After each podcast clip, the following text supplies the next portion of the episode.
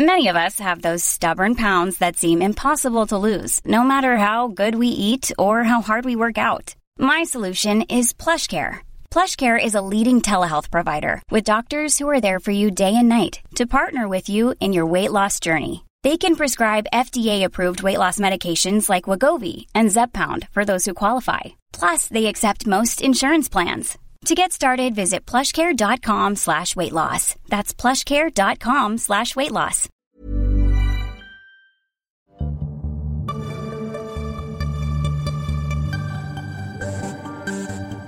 Muy pronto volveremos con nuevos contenidos. Mientras tanto, esperamos que disfrutes de esta redifusión.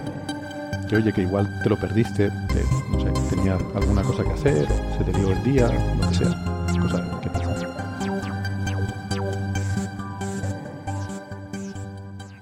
Profesor Roger Barry, Premio Nobel con el Panel Intergubernamental sobre Cambio Climático.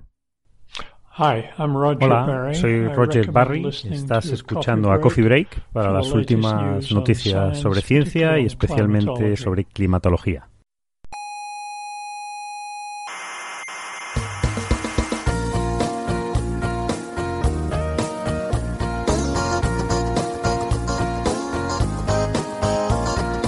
Aquí comienza Coffee Break, la tertulia semanal de la actualidad científica. ¿Dirán ustedes que la estrella de Tabi tiene extraterrestres? No, ¿Dirán que la física cuántica demuestra la existencia del espíritu? no, ¿Dirán que el principio antrópico demuestra que el universo fue creado por una inteligencia superior? no. Pues no les pienso escuchar. Tampoco queremos que nos escuche. Soberbios, científicos soberbios.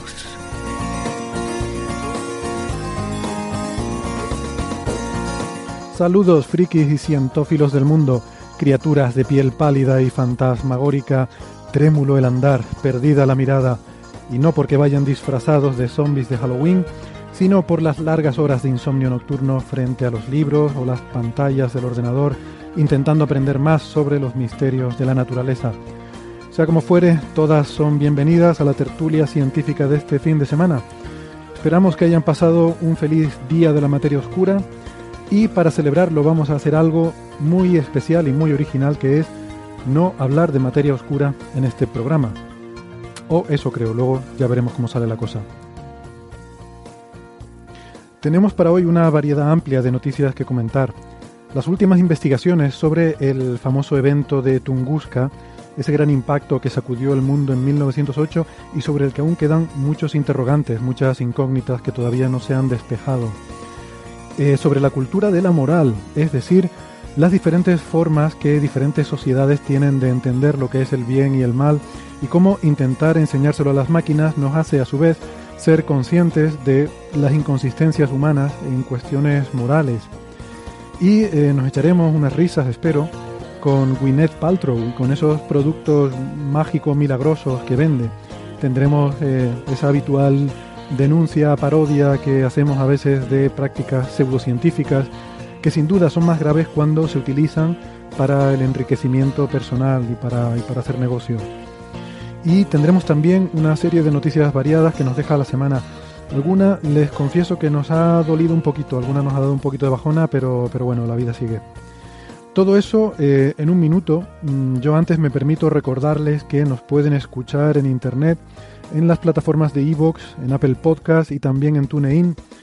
Les recomendamos que se suscriban para que tengan el último episodio siempre disponible en su eh, dispositivo móvil o en su tablet eh, y no cuesta nada eh, y así no se pierden ni uno solo de nuestros episodios. Hay un botoncito normalmente, la mayoría de las aplicaciones de podcasting tienen un botoncito para darle a, quien me gusta, así que si les gusta, pues ¿por qué no darle al botoncito? Y eh, también, muy importante, estamos en redes sociales, en Facebook y en Twitter, y nos haría mucha ilusión si se unen a nuestra pequeña comunidad. Por ejemplo, en Facebook hay un club de fans, que si les gusta particularmente el programa, pues ahí podemos interactuar durante la semana con muchas otras cientófilas que nos siguen eh, y hablar de nuestro tema favorito, que es todo lo que tiene que ver con la ciencia. Eh, pero si no, en cualquier caso, también en Facebook y en Twitter podemos eh, tener eh, interacción durante la semana. Hay una página web donde está toda la información y esa página es señalirruido.com, todo junto y con ñ. Ahí están todos los episodios, eh, todos los episodios de Coffee Break y también con cada episodio mm, colgamos las referencias de los temas que tratamos, los papers de los que hablamos y otras referencias por si quieren ampliar información sobre algún tema que les haya resultado particularmente interesante. Recuerden señalirruido.com. Eh, y para contactar con nosotros, pues nuestro método favorito siempre es las redes sociales, que para eso están, pero si prefieren decirnos algo muy en privado, pues nos pueden enviar un correo a la dirección oyentes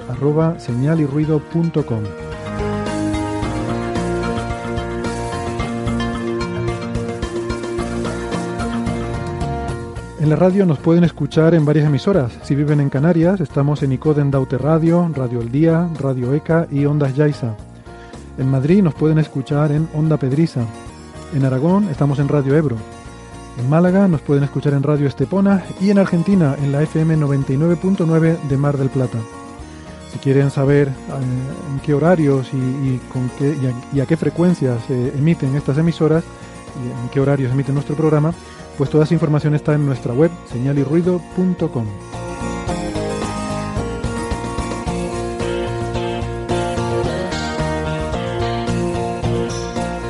Hoy para la tertulia, aquí conmigo en la sala Omega del Instituto de Astrofísica de Canarias, me acompaña Carlos Westendorf. Hola Carlos. Hola, ¿qué tal? Ese arroba cwesten en Twitter, terminado en The Western, como Western Girls de Pet Boys. Pues eh.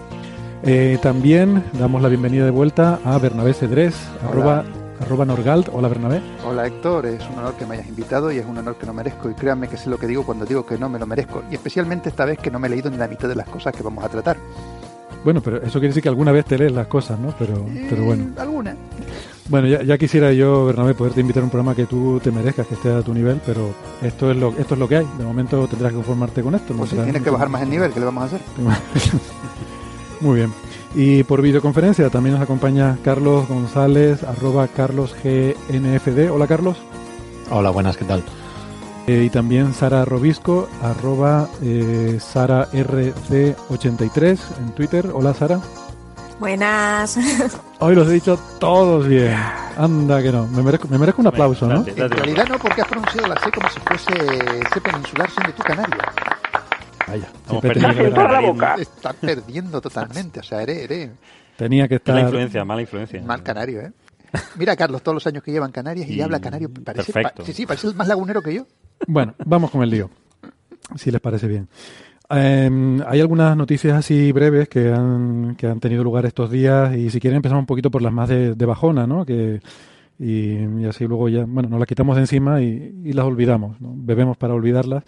Porque, por ejemplo, eh, ayer la Corte Suprema de Hawái eh, falló en favor de la construcción del TMT, el telescopio de 30 metros en Hawái en principio, pues bueno, es una buena noticia para la ciencia. Eh, los, dioses hawaianos no han conseguido mm, expulsar de ahí al telescopio o al proyecto de telescopio, pero bueno, nosotros nos da un poquito de bajona porque teníamos esperanzas de que, de que vinieran a hacerlo aquí.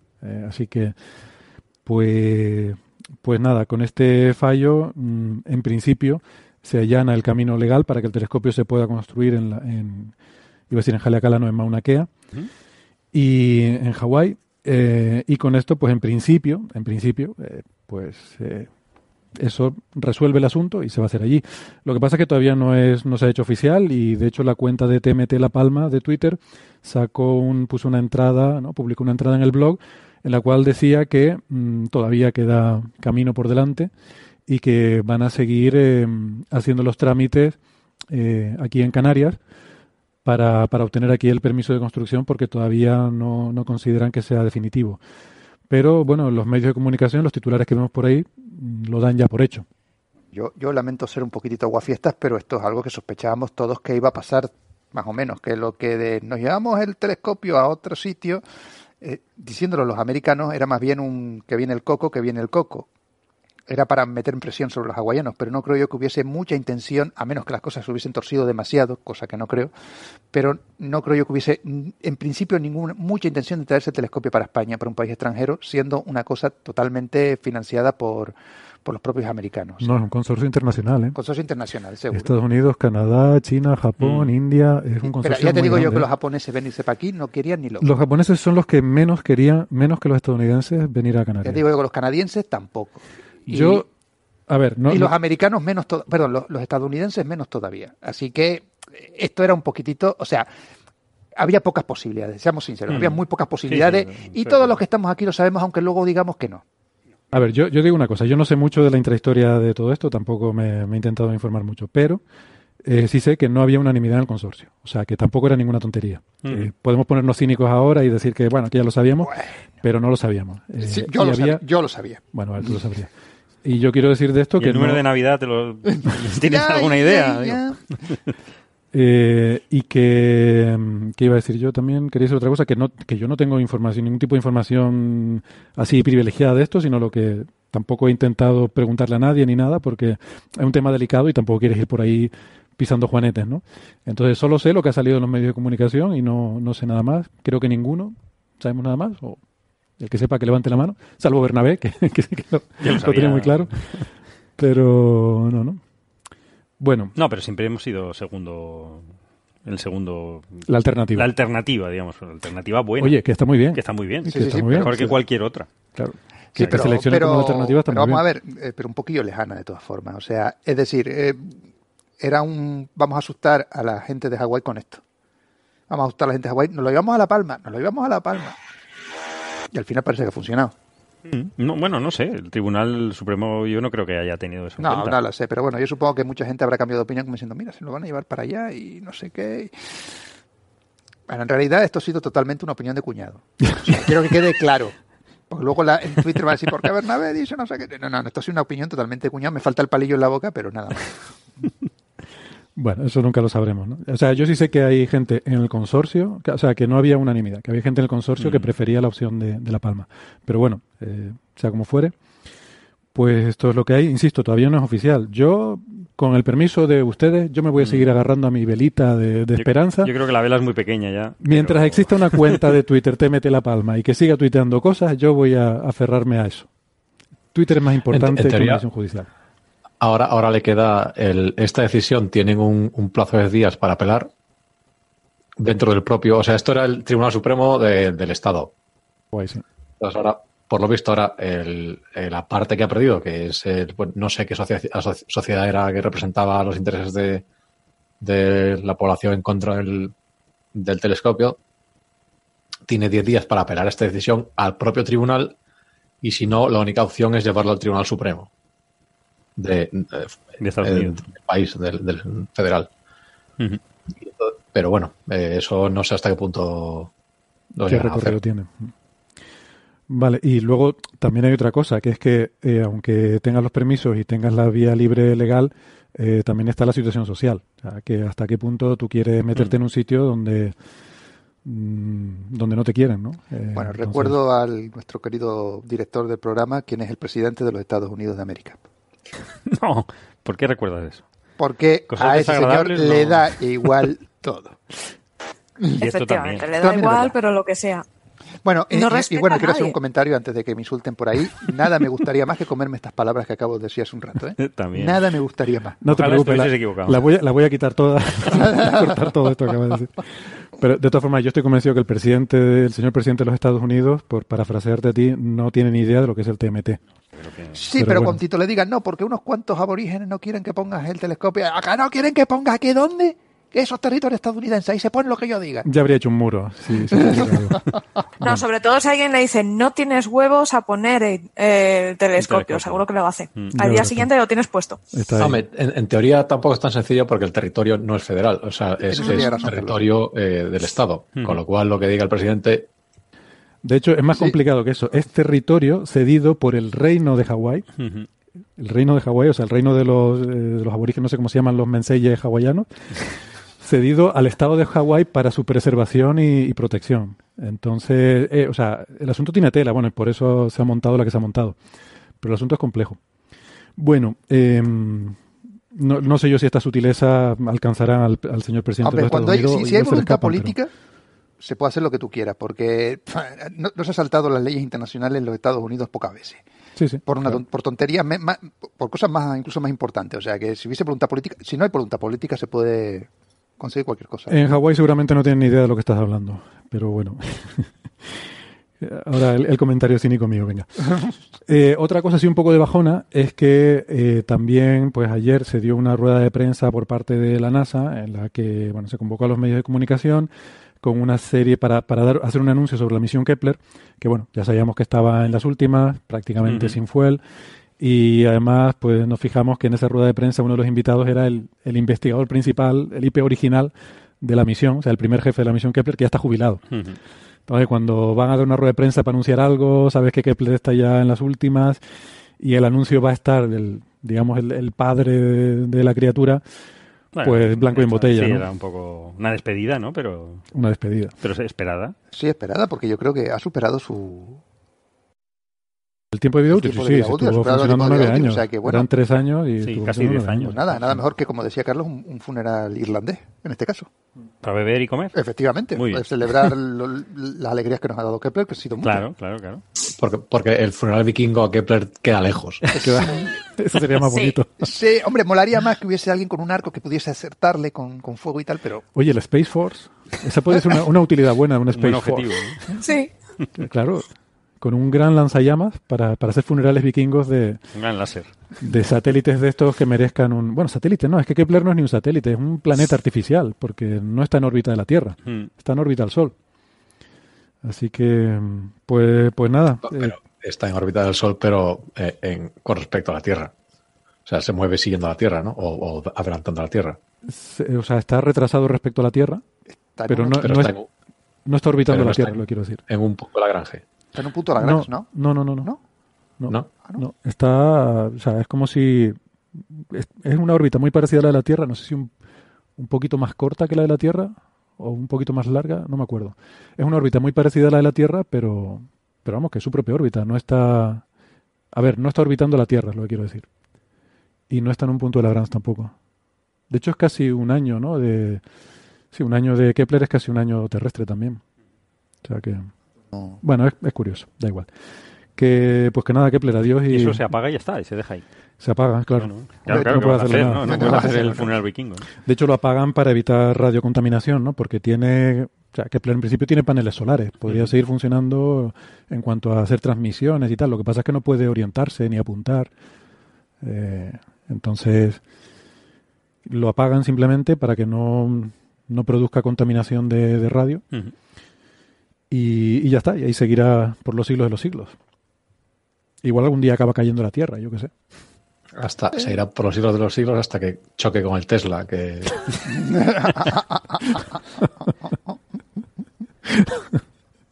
Esa sería buena. Bueno, pues nada, adiós Kepler. Un aplauso para Kepler, ¿no? Yo creo que Kepler se merece un aplauso. A ver si encuentro por aquí el... el que tiene el archivo de sonido, este hombre aquí la Sí, sí, es terrible. ¿eh?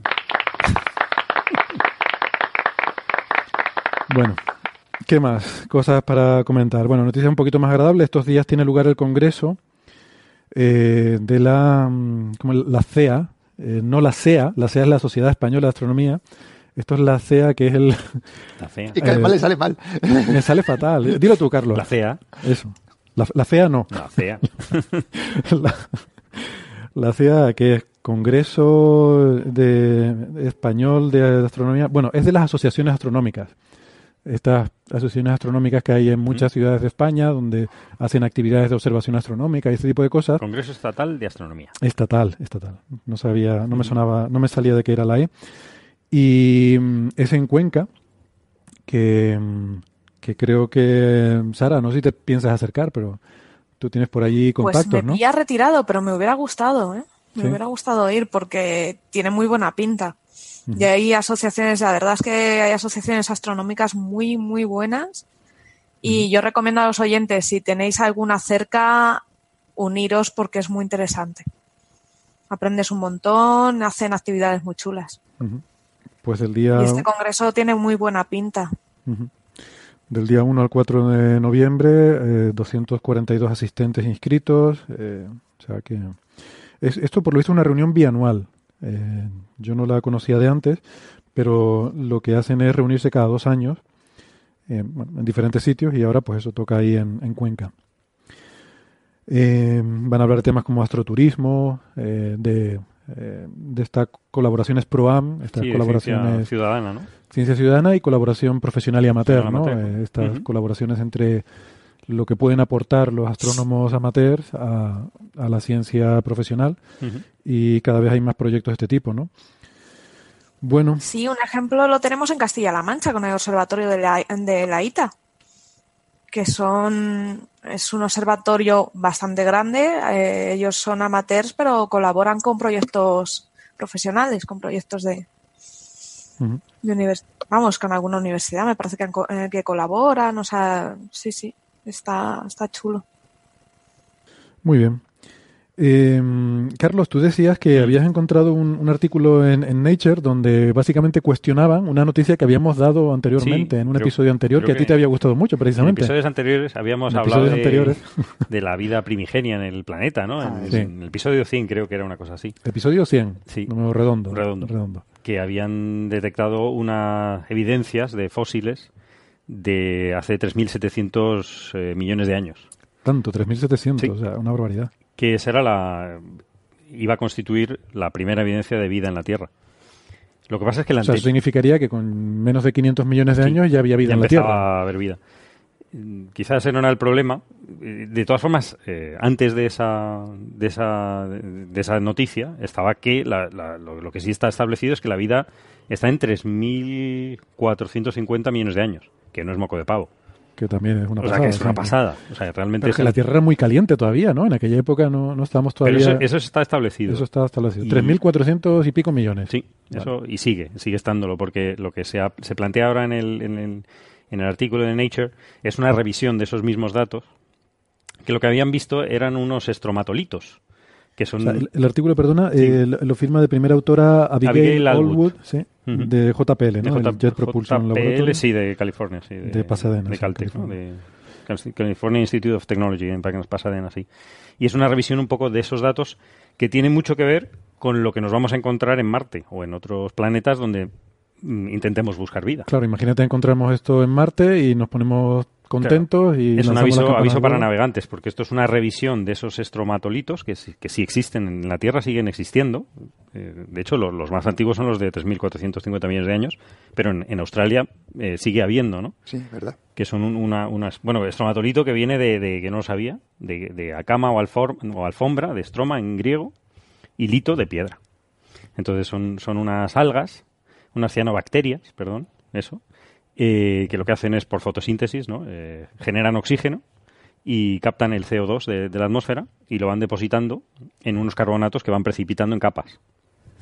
Eso lo siguen haciendo a día de hoy, lo hicieron en el principio. Son unas montañitas muy chulas. Sí, y, la gracia es la forma, ¿no? O sea, que es, una especie de, conitos o sea, son unos conitos microscópicos. No, no, no, no, no, no, no, una cosa así de Sí, sí, sí, son bastante grandes. Hay, hay piedras en Australia que tú ves un señor Pedroso una piedra gorda y son estos estromatolitos que han ido dejando al cabo de muchos, ah. de muchos años. Sí, hay playas en Australia donde tú vas mm. y son, son, playas muy bonitas, agua muy azul, muy tal, o sea, sin nada de, vida en esa zona porque no puede haber mucho oxígeno para que esas bacterias puedan subsistir y tú vas allí, bueno, bacterias o lo que sea. Son cianobacterias. Eso, cianobacterias. Tú vas allí y te ves estos pedrolos que eh, salen un poquitito por encima del agua y dices, mola, mola, parece, parece un paisaje extraterrestre y son, están hechos por bichitos. Sí, y eh, son deposiciones de bacterias. Son deposiciones, sí. Son la, capa vida, viva está, es la de arriba. Debajo son, es un poco como el coral, ¿no? ¿Y eso fosiliza? Sí, eso fosiliza en esa forma. Y es lo que...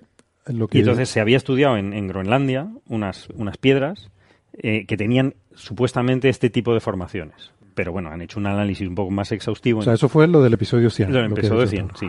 Y ahora lo que dicen esto es que aquello no era lo que parecía. Que no, no era. Que eso se puede explicar totalmente eh, por fenómenos eh, tectónicos, digamos, de, de, esas, de, esas piedras, ¿no? O sea, si haces un análisis en tres dimensiones, no tienen la forma correcta. Es decir, en, en, en otro, simplemente en un corte transversal sí se parece a un estromatolito, pero en tres dimensiones no tiene esa forma. Si no tiene formas, que yo eso me supera, eh, muy parecidas y, explicables eh, por fenómenos naturales de, tectónica de, esa, de, esas, de, esa, de la materia en la que están, de, esas, eh, de esos elementos, ¿no? O sea que ese estudio que ponía el origen de la vida en 3.700 hmm. millones de años de antigüedad, eh, aquí dicen que no. Que no. Que eso lo, descartan porque se, se forma esa, esas formaciones son de origen geológico.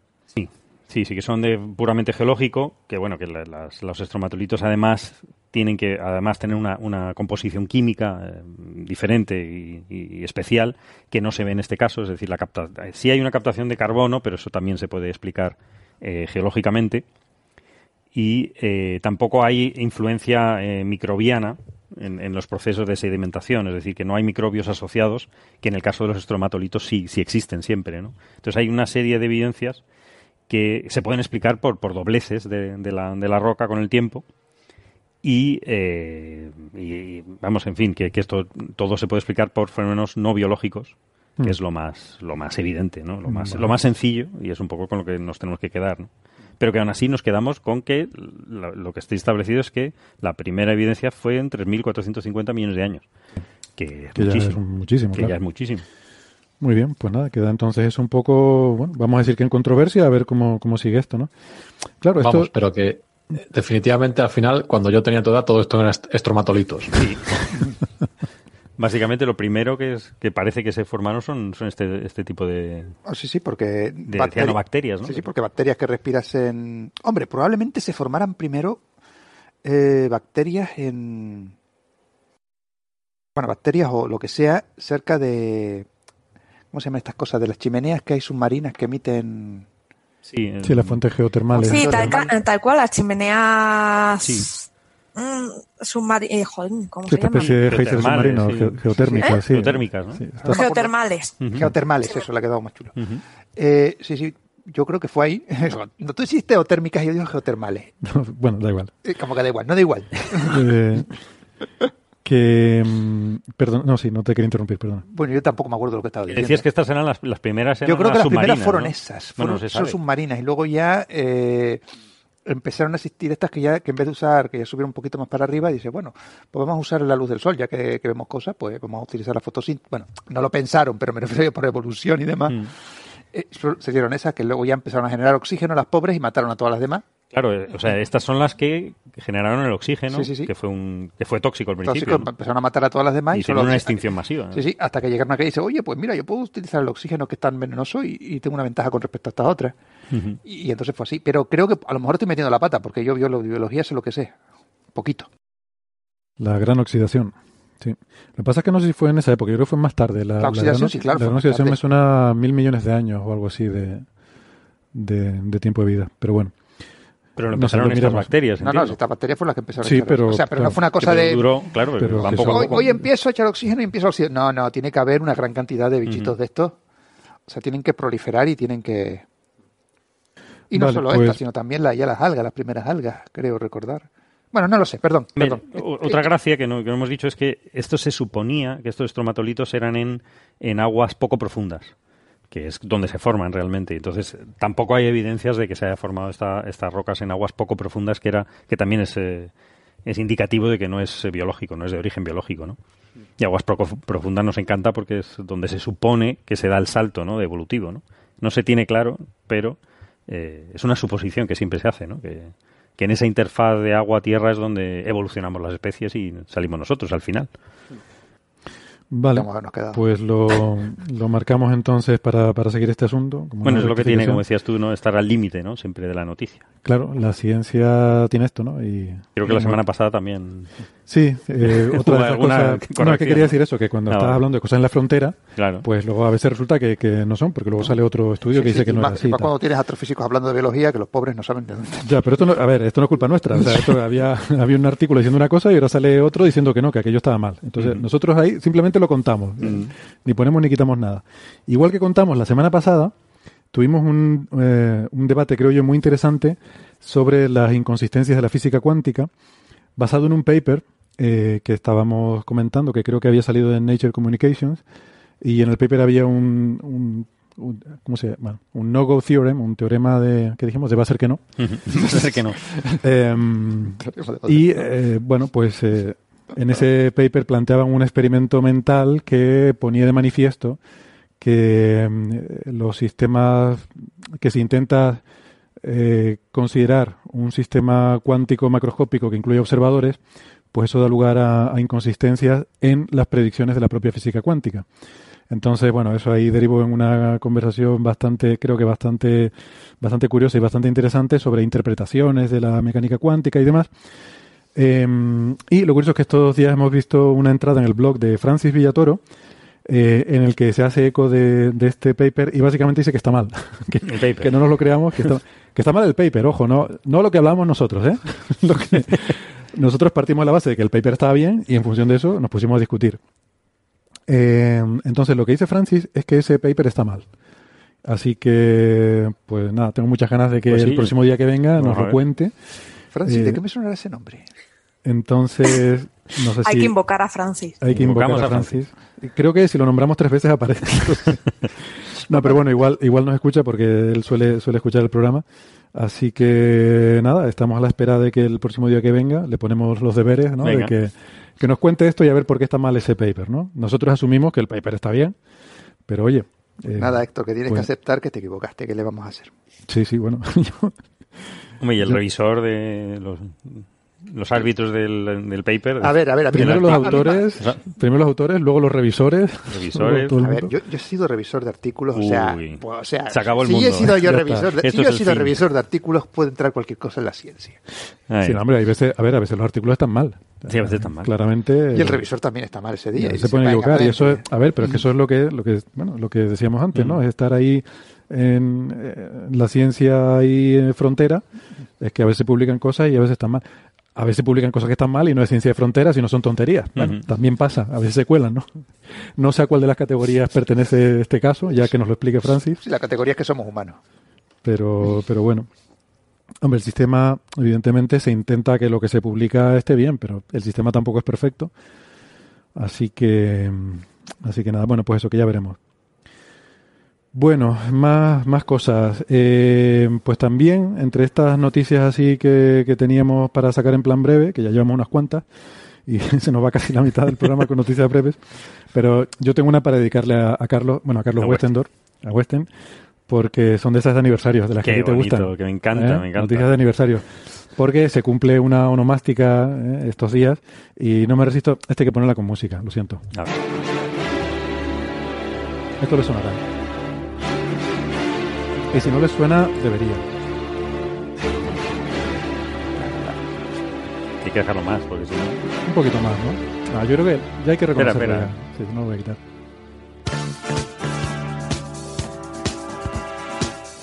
Bueno, seguro que nuestros oyentes ya. Carlos, la versión entera, ¿no? Eh, ¿Eso qué es? ¿Qué, vais a hablar de Luis Cobos? a, ver, a ver, es que no me puedo creer que tenga semejante incultura. A mí me ha recordado a Rafael. Mira la Por otra, favor. Dios mío, esa es la música de la Guerra de los Mundos, no me fastidien. Sí, señor, la Guerra sí, de los señor. Mundos. Has aceptado. Esto es un clásico. Es un clásico. Pero faltan las voces esas extrañas que hay por ahí cantando. Al final hay voces al que final cantan. hay voces, ¿no? Yo no sabía. Yo no sabía que al final cantaban voces. No, no había escuchado. Yo que solo había escuchado la versión instrumental. Yo tampoco la había escuchado entera, ¿no? Bueno, esto yo pensaba que era una banda sonora, no es una banda sonora. O sea, La Guerra de los Mundos es una novela y las novelas no tienen música, ¿vale? Uh -huh. Hombre, existe una película muy famosa de la Guerra de los Mundos de los años 50, quizás. 50, sí. Sara está haciendo un gesto así de, como de discoteca, de baile Sí, es un poco ochentero esto. ¿eh? No, esto es de los 70, ¿no? El, bueno, premonitorio. Esta la oía yo cuando yo era pequeño. Yo también. En la radio. Esto es sesentero total, ¿eh? De pantalones de campana y... Es que claramente, claramente que esto, creo que este episodio va a ser el favorito de los seguidores de Camela. Carmela. Bueno, esto es Jeff Wayne, ¿vale? Eh, está en el año 70. A ver, cronológicamente, primero la novela. La novela de H.G. Wells es del siglo XIX, de finales, es de 1800 sí. algo, no me acuerdo. Algo, sí. Finales del... Finales del 19. 1800 mucho. 1800 mucho. Uh -huh. Y, hombre, es muy impresionante porque fue la primera obra de ciencia ficción en la cual se plantea una, un encuentro hostil entre civilizaciones, ¿no? Sí, de hecho, H.G. Wells es un pionero de Esta la parte ciencia me ficción. Sí, esta Esta era la... Carlos de... Facepalm de Carlos. Esto en la radio hay que describirlo. Carlos está haciendo facepalm, Bernabé. ¿Cómo se dice facepalm en español? No sé, llevarse la mano a la cara. abochornado. Abochornado. Bernabé mueve la cabeza siguiendo el ritmo. Por, por favor, por favor, en la foto que ponéis con el podcast que me tapáis los ojos con una tira negra para que no se vea que soy yo. Bueno, seguimos con la historia. Luego, eh, luego vino. En serio, que parece que va a empezar a cantar Rafael de un momento a otro, ¿eh? Malditos millennials. Como broma, como broma está bien. bastante yo creo que- gente. ¿eh? ¿Qué- pero qué- Bueno, venga. ¿Cuántos años tienen ustedes? Lo quitamos ya, venga. Lo quitamos. Lo quitamos. Esta parte me gusta. Está buenísima. Yo espero que tengan los derechos de esto. ¿eh? Ahí, ahí, ahí. Ahí, ya, ahí lo quitamos. Ahí, pues ahí cantaban, Hasta estaba aquí. genial. Ahí empezaban a Madre cantar y esa parte yo no la conocía. Yo solo conocía la parte instrumental. Yo no he escuchado el disco, pero luego lo he estado escuchando, porque conocía esta canción, y toca el Thin Lizzy, el, el Phil Lynott, que es un, un grupo, un grupazo, vamos, y, y- y participa. y Entonces, mm, he vuelto a escuchar Thin Lizzy y me encanta, Thin Lizzy. A ver, esto es un clásico de su época. O sea, evidentemente Sí, puesto sí. hoy en día suena un poco raro, pero Como que esto suena es, un poco raro, es una maravilla. esto es rock, eh, ¿cómo se dice? Rock orquestado. Sí, eh, sinfónico. O sea, una cosa... Bueno, mucho. rock. ¿Cómo? Que sí, joder, que sí. Claro, aquí iba a decir una es- salvajada, pero me lo voy a callar. A ver, A ver, pu- puede ser dos cosas. Esto puede ser prog rock o un caso 1500. O sea, no puede ser, es una de las dos cosas, nada más. yo no sé lo que es un caso 1500, pero bueno. El Casio 1500, el, el, ver. el Tan, órgano tan, que te tan, regalaban en tu tan, primera tan. comunión que tenía un Ah, el Casio. El Ah, el Casio. Casio. es verdad. El Casiotone. El Casiotone. El Casiotone de toda la vida. Tan, tan, tan, tan, tan, tan. De hecho, no hace muchos años había un grupo que se hizo famoso porque tocaban todas sus canciones con un Casio. ¿Ah, sí? Madre mía. Eso es- debe estar en YouTube, seguro. Yo lo que estoy es que tengo que tienes que cambiar de invitados porque no puede ser que traigas a estos millennials que no sepan de dónde viene la música y que se quejen de ella. La verdad que para, para hablar de esta parte tenemos que haber quitado a los jóvenes. Efectivamente. Tenemos que quitar a la gente joven. pero Bueno, ¿qué es esto? Insisto, Sí, hombre. A ver, está bien, está bien, está bien porque vosotros cono- conoceréis a H.G. Wells, pero vamos, o sea, justo eso iba a decir, que yo a mí la novela no me queda tal, pero soy suficientemente respetuoso con los clásicos como para decir que aunque esto no es de mi época, la novela de H.G. Wells pues fue una cosa, eh, fue una cosa Varias muy novelas. importante. Tiene varias. Hay uno de Sí, Viaje a la Un Luna estupendo. La, Viaje a la Luna. la máquina del tiempo. Máquina La del máquina tiempo. del tiempo, por Mm. favor. O sea, son, estamos hablando de clásicos de la ciencia ficción. Pioneros, de hecho. Pioneros. Con Julio Verne, ¿no? Exa- Exactamente. Con Julio Verne, uno de los grandes. Eh, bueno, pues luego eh, esto, mm, realmente la- lo que hizo sobre todo muy popular esta obra de ciencia ficción, que hasta ese momento era más bien de para la gente del género, fue... pues la música. No, estamos por la No. novela. La, la música viene después. Se ha quedado traumatizado. ¿eh? Sí, sí, sí. Ahora se lo va a poner en Spotify y verás. Se la, la voy a poner al final. Bien, bien. Pues eh, luego eh, esto se, se lió, se lió parda cuando Orson Welles, que, que no es Wells, es Welles, Bueno, que, que se parece mucho el apellido, pero no. Orson Welles, eh, en la cadena radio CBS, hizo una, una versión radiofónica de la novela. Y aquí está el aniversario. Esto es de lo que se cumplen Ah, 80 vale, vale. años. En 1938, el, el 30 de octubre, es cuando Orson Welles eh, hizo esta versión para la radio CBS en la que lo narraba, eh, él, pues era un actor, y lo narraba como si fuera un periodista dando información, pues ahí a pie de, ¿no? Eh, con el micrófono a pie de calle, de que habían aterrizado los marcianos y estaban eh, destruyéndolo todo y matando a la gente, ¿no? Em, y claro, ellos ponían un mensaje, ¿no? Salteado de que esto era una ficción radiofónica, pero claro, la gente que sintonizaba entre un mensaje y otro no se enteraban y pensaban que estaba ocurriendo en realidad. Además, el programa empieza diciendo esto es un que, lo- que estuve viendo el programa, por cierto, Mm. que está en el link que tú mandaste, y empezaba diciendo esto es una representación de la novela de H.G. Wells, bla, bla, bla, bla. Ah, pero esa parte no la oye nadie. No, por lo visto que no. Claro, mucha gente se lo perdía. Y además es que estaba muy bien hecho, porque no lo hacían como una, como una novela, sino que lo iban haciendo interrumpiendo la programación de la radio. O sea, estaban dando música, que no era esta música que pusimos, sino otra cosa. De hecho, Era creo- música. Era música. Era música. Creo que estaban Yo poniendo... es que la próxima vez que me invites voy a venir con un Kalashnikov, que lo sepas. ¿eh? No, la, la próxima... Esto, hacemos un coffee break entre nosotros tres y ya está. Y dejamos fuera a Carlos y a Sara. Sí, sí, sí. De ¿Sois, hecho, capaces de de hecho- poner, ¿Sois capaces de poner Boniem o algo así? Hombre, un eso, respeto, eso ¿eh? es música clásica. De, de hecho, podéis hacer un coffee break entre vosotros tres sin micrófonos y ya salimos. Eh, Rasputin mola mucho. Y además me encanta cómo cuenta la historia. Ma Si- Baker, Si miras básico. la letra... Sí, sí, sí. está. Sí, Ma- Ma Baker Yo confesaré que estuve en un concierto de Boniem. Bueno, Bueno, entonces ah, espera, espera, espera. Ahí. Uy, ver, espera, ahora los raros somos nosotros. Ahora, A ver, esto es un programa de ciencia, les Venga, recuerdo, volvamos. ¿vale? Ciencia y cosas relacionadas con la ciencia, ¿vale? Ya el, el tema musical, ya los 40 principales, eso Bueno, ya si otro uno de. Gengis Khan, ya. Eh, bueno, pues nada, simplemente eso, que iban interrumpiendo la programación de la emisora para dar los boletines de información de la invasión de los marcianos, ¿no?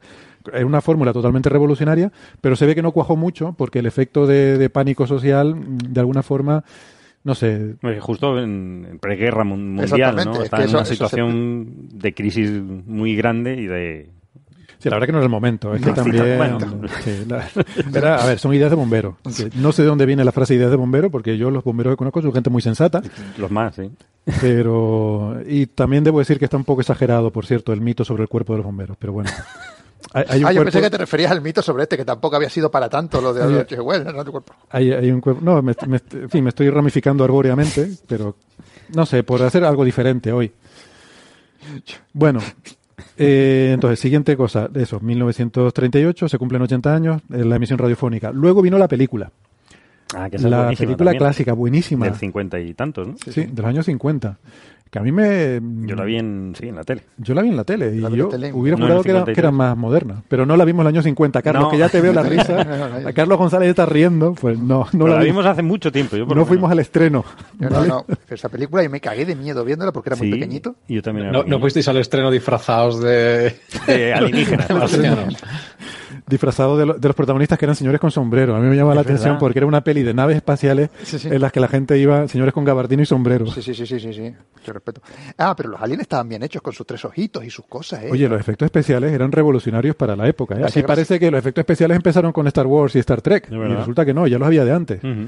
Y eran muy revolucionarios para la época. Les invito a que vean escenas sueltas que hay en YouTube. No digo la película entera porque eso igual es mucho pedir, pero yo recuerdo que la película Sí, sí, estaba no, muy efectos- bien. a ver, los efectos especiales empezaron con King Kong, no me jodas, Héctor. Mm. Bueno, Bueno, incluso antes, lo, ya la película de los Lumière, De la lo- del- de de la, la- sí, Tierra sí, a la la Luna. Tierra a la Luna. tenía- a ver, el propio cine es un efecto especial Sí. eh, ya de concepto, es un engaño, una ilusión óptica, ¿no? Y, pero vamos, los de esta peli estaban bastante bien, o sea, No, no, sí, molaban bastante. Me gustaba mucho el ruido que hacían los rayos láser. Sí. Bueno, rayos láser no, los rayos de plasma los que rayos de lanzaban los- fuego, ¿no? Lanzaban- rayos de fuego, sí. una cosa aquí, un, un ruido muy En la chulo. novela hablaba de rayos de fuego o algo Sí, así. sí, era un ruido muy chulo que hacían y, y daba miedo. ¿eh? A mí me daba miedo cuando era pequeño, ahora lo veo y no tanto, pero... eh, Hay una escena que, que es muy impactante cuando va el cura, va un sacerdote, Ah, sí. sale ahí con la Biblia para acercarse a lo- la nave de los marcianos, ¿no? Y va a ir rezando y tal, y es una escena así con tensión que parece que va a pasar algo ahí irrelevante y lo cogen y lo fríen. Claro. o sea que, Hombre. no, Oye, que- no se había dado cuenta de que los tipos eran Pero eso- hinduistas, contra. Parece mentira que no Claro, es que, no, Western dice que esperabas, pero es que eso, eh, en las películas visto- eso no era habitual. O sea, normalmente cuando Claro. había una escena a la que le daba un dramatismo es porque iba a pasar algo importante, ¿no? Eh, y luego, hasta Indiana Jones, no hay una escena así, la famosa escena de Indiana famosa. Jones del encuentro con el, ¿no? el espadachín. Y, spoiler, voy a hacer un spoiler de Indiana Jones, por favor, si no la han visto. En la primera peli de Indiana Jones hay una escena que se encuentra con un espadachín que empieza a hacer virguerías con una espada y entonces eh, Indiana Jones saca la pistola y lo mata, ¿no? O sea, me estás Con lo cual- comparando a un sacerdote con una Biblia a un espadachín asesino que quiere matar a Indiana Jones. estoy comparando una escena que se plantea como que va, va a ocurrir Sí, algo va- ahí va a ¿no? interesante de- y luego Héctor, de tensión. me has ofendido. se genera una tensión, una carga dramática en la escena que luego se resuelve de una Se forma trivial. Rápidamente. Y es cómico. O sea, la escena resulta cómica, además, en el Pues a caso mí de me dio de los miedo. Mundos, porque está envuelta, exactamente, está envuelta en una tensión dramática y luego tiene una liberación que es casi cómica, ¿no? Pero, mm, a ver, que no es que nos haga gracia que, que maten a un cura, ni, ni a un espadachín, no, en fin, son, son cosas que no, No, te No hacemos a mí me- apología. oh, me parto la risa. no hacemos, Me parto la caja de la risa. no hacemos apología de la violencia, pero, No la harás tú. pero que contrasta, yo no la hago. Aquí cada uno es responsable uno. de sus eh, de las cosas que dicen. O sea, Carlos González y Sara nos están mirando como diciendo ¿Qué ha pasado hoy? "Santa Bueno, de tonterías está diciendo esta gente. Se supone que este es un programa de ciencia. ¿Qué estamos haciendo hablando de esto? Lo voy a dejar ya porque además Pero estamos, es divertido. estamos hablando de cine montón, y seguir, no- seguir. va a venir el amigo Alberto Corbí y nos va a dar caña en Twitter por la cantidad de barbaridades que estamos diciendo sobre cine. Así que lo voy a dejar aquí ya. Yo solo estoy diciendo la cronología de la Guerra de los no Mundos. ¿no? nombrado que H.G. Wells luego se convirtió en un... Bueno, luego, o por aquel entonces ya estaba empe- empezando a convertirse en uno de los directores de cine más grandes de todos los tiempos. Son Wells. Sí. No, Orson Welles. no H.G. Wells. Ay, dije H.G. Wells. Perdón, Orson Welles, perdón. Uy, uy. Orson Eh, Welles. Claro, me es- se ha ido la olla. Es que Perdón. Orson Welles fue el de Ciudadano Kane. Es que Sí. en el almuerzo yo estaba comentando Sí, sí. esto ayer con Carlos Weston y digo, pero ¿qué, qué cantidad de, De Wells hay por ahí. de Sí, porque yo decía, está H.G. Wells, está Orson Welles y Orson Welles, el director. Y me decía Carlos que no, que son el mismo, el director y el No. actor. Perdón, he confundido H.G. Wells con Orson Welles. Lo siento, eh. Metedura de pata de... No pasa nada. Una mala tarde la puede tener cualquiera. es un diría lío. chiquito. Es un lío. Eh, pero sí, efectivamente, fue el director de eso, de Ciudadano Kane, de, de, no sé, películas de estas así, míticas. Kane. Eh, La dama de Shanghái y unas cuantas más. Luego vino en los años 70 la adaptación musical, que yo pensaba que era una banda sonora, que es lo que hemos estado escuchando, de eh, Jeff Wayne. Esta, este rock eh, Habría sido un sinfónico. puntazo que hubiese sido John. Wells. Jeff Wells. Jeff Wells. Jeff Wells habría sido un puntazo. Pero, pero mira, también empieza por W. Sí, pero Esto es y un falta un poquito ahí para... Pues no, esto es bastante posterior del año 70. Creo que el 73 o algo así. A ver si lo tengo apuntado por aquí, no me acuerdo. Eh, bueno, no, no lo tengo La apuntado. guerra de los mundos superstar. un Y ya ahí termina la cosa. Ahí termina la cosa porque luego, si uno se pone a tirar del hilo, se encuentra con una película con Tom Cruise. Eh, No, no, no, esa película no, no, existió. no, No, no, esa- no, no, no esa nos interesa. no, esa película no, no nos existió. interesa. Estás mintiendo, O- Héctor. Esos son fake news. Esa película no existió porque te estás news. inventando eso. Porque todos deseamos que haya una película La Guerra de los Mundos que la dirija Steven Spielberg y que sea una gran película. Así que no te inventes rollo. Pero no ha llegado. Vale, No ha llegado, no esa ha no llegado, no existió esa película. Luego también creo que hay una versión también del propio Jeff Wayne de la música esta, la versión musical de Next Generation, no sé qué. No, esas cosas no, eso no existe. Fuera, fuera. No, no es. Tenía que quitarle el ordenador, ¿eh? Pues es el, el becario nuevo que tenemos de técnico Ah, de sonido es verdad. que se ha puesto creativo. Déjalo ya, niño. Deja ya los ruiditos. Para los que no estén viendo esto, les quiero decir que Héctor está hablando solo. Que no, que no. Que es un becario bueno, que tenemos. Volviendo a hablar de una cosa que le interese a alguien. Venga. el- Otra cosa interesante de H.G. Wells, no, no solo escribió un montón de libros de ciencia ficción y fue, bueno, no fue pionero, pero fue, digamos, uno de, uno de los pioneros Uno de la ciencia ficción. También fue pionero de, de los wargames. O sea, H.G. Wells publicó un libro que se llama Little Wars, a Pequeñas Guerras, que es un conjunto de reglas para simular eh, conflictos armados con, mini- con, con toy soldiers, con miniaturas de, de juguete. Y, y es, si no el primero, uno de los primeros eh, de estos juegos, que después evolucionaron a, a Warhammer y a 50.000 cosas, que terminaron siendo en, en los juegos de rol que tenemos algo ahora. me llaman a mi Ajá. friki. Vaya. Bueno, bueno. Pero estos son juegos hecho- físicos, no de ordenador. No, no, sí lo sé, lo sé que son físicos. El, son el- físicos. el libro, el libro, el título del libro también es, es un reflejo de su época. Pues el título, el libro se llama eh, Little Wars, Pequeñas Guerras, un juego para niños de 12 años a 150 y, po- y para las más listas de las mujeres a los que les gustan los eh, libros Uh. y juegos de niños. Uy, lo que ha dicho. Bueno, bueno. Facepalm. Que Tenía pare que ya. decirlo, es que tenía que Para decirlo. ya, deja ya los ruiditos. Estate quieto. Eh, el becario. Y es de 1913. Es ese libro. 1913. Bueno, hay que poner las cosas en el contexto de, de su época, ¿no? En luego fin. la gente se queja de que la ciencia no llega al gran público. Claro, si somos nosotros los que nos encargamos de, de promocionar la ciencia y mira por dónde nos vamos a hacer jueguecitos. Bueno, hombre, no nosotros no, hay, hay gente que lo hace, hay gente que lo hace bien. Quiero decir que no, no, no depende todo de nosotros. Estaríamos bien. Bueno, eh, venga, vamos, vamos con más cosas entonces, porque yo creo que si no nos vamos a seguir liando con la guerra de los mundos. Porque todas estas cosas, yo qué sé, la nostalgia, el factor, la nostalgia, la nostalgia ya no es lo que Ya era. no es lo que era, no como el futuro. como el futuro. Venga. Vamos con cosas interesantes. Por ejemplo, mm, un artículo en Nature, y además, Sara, creo que este te interesó a ti. Eh, se titula El experimento de la, la moral de las máquinas. ¿Cómo, cómo lo traduciríamos? The Moral Machine Experiment. La moral de las máquinas o algo así. La máquina moral. No, Máquina máquina moral, moral. Héctor. ¿Cómo estás hablando inglés? Tú no estuviste viviendo un montón de años en Estados Unidos. No, ese era otro.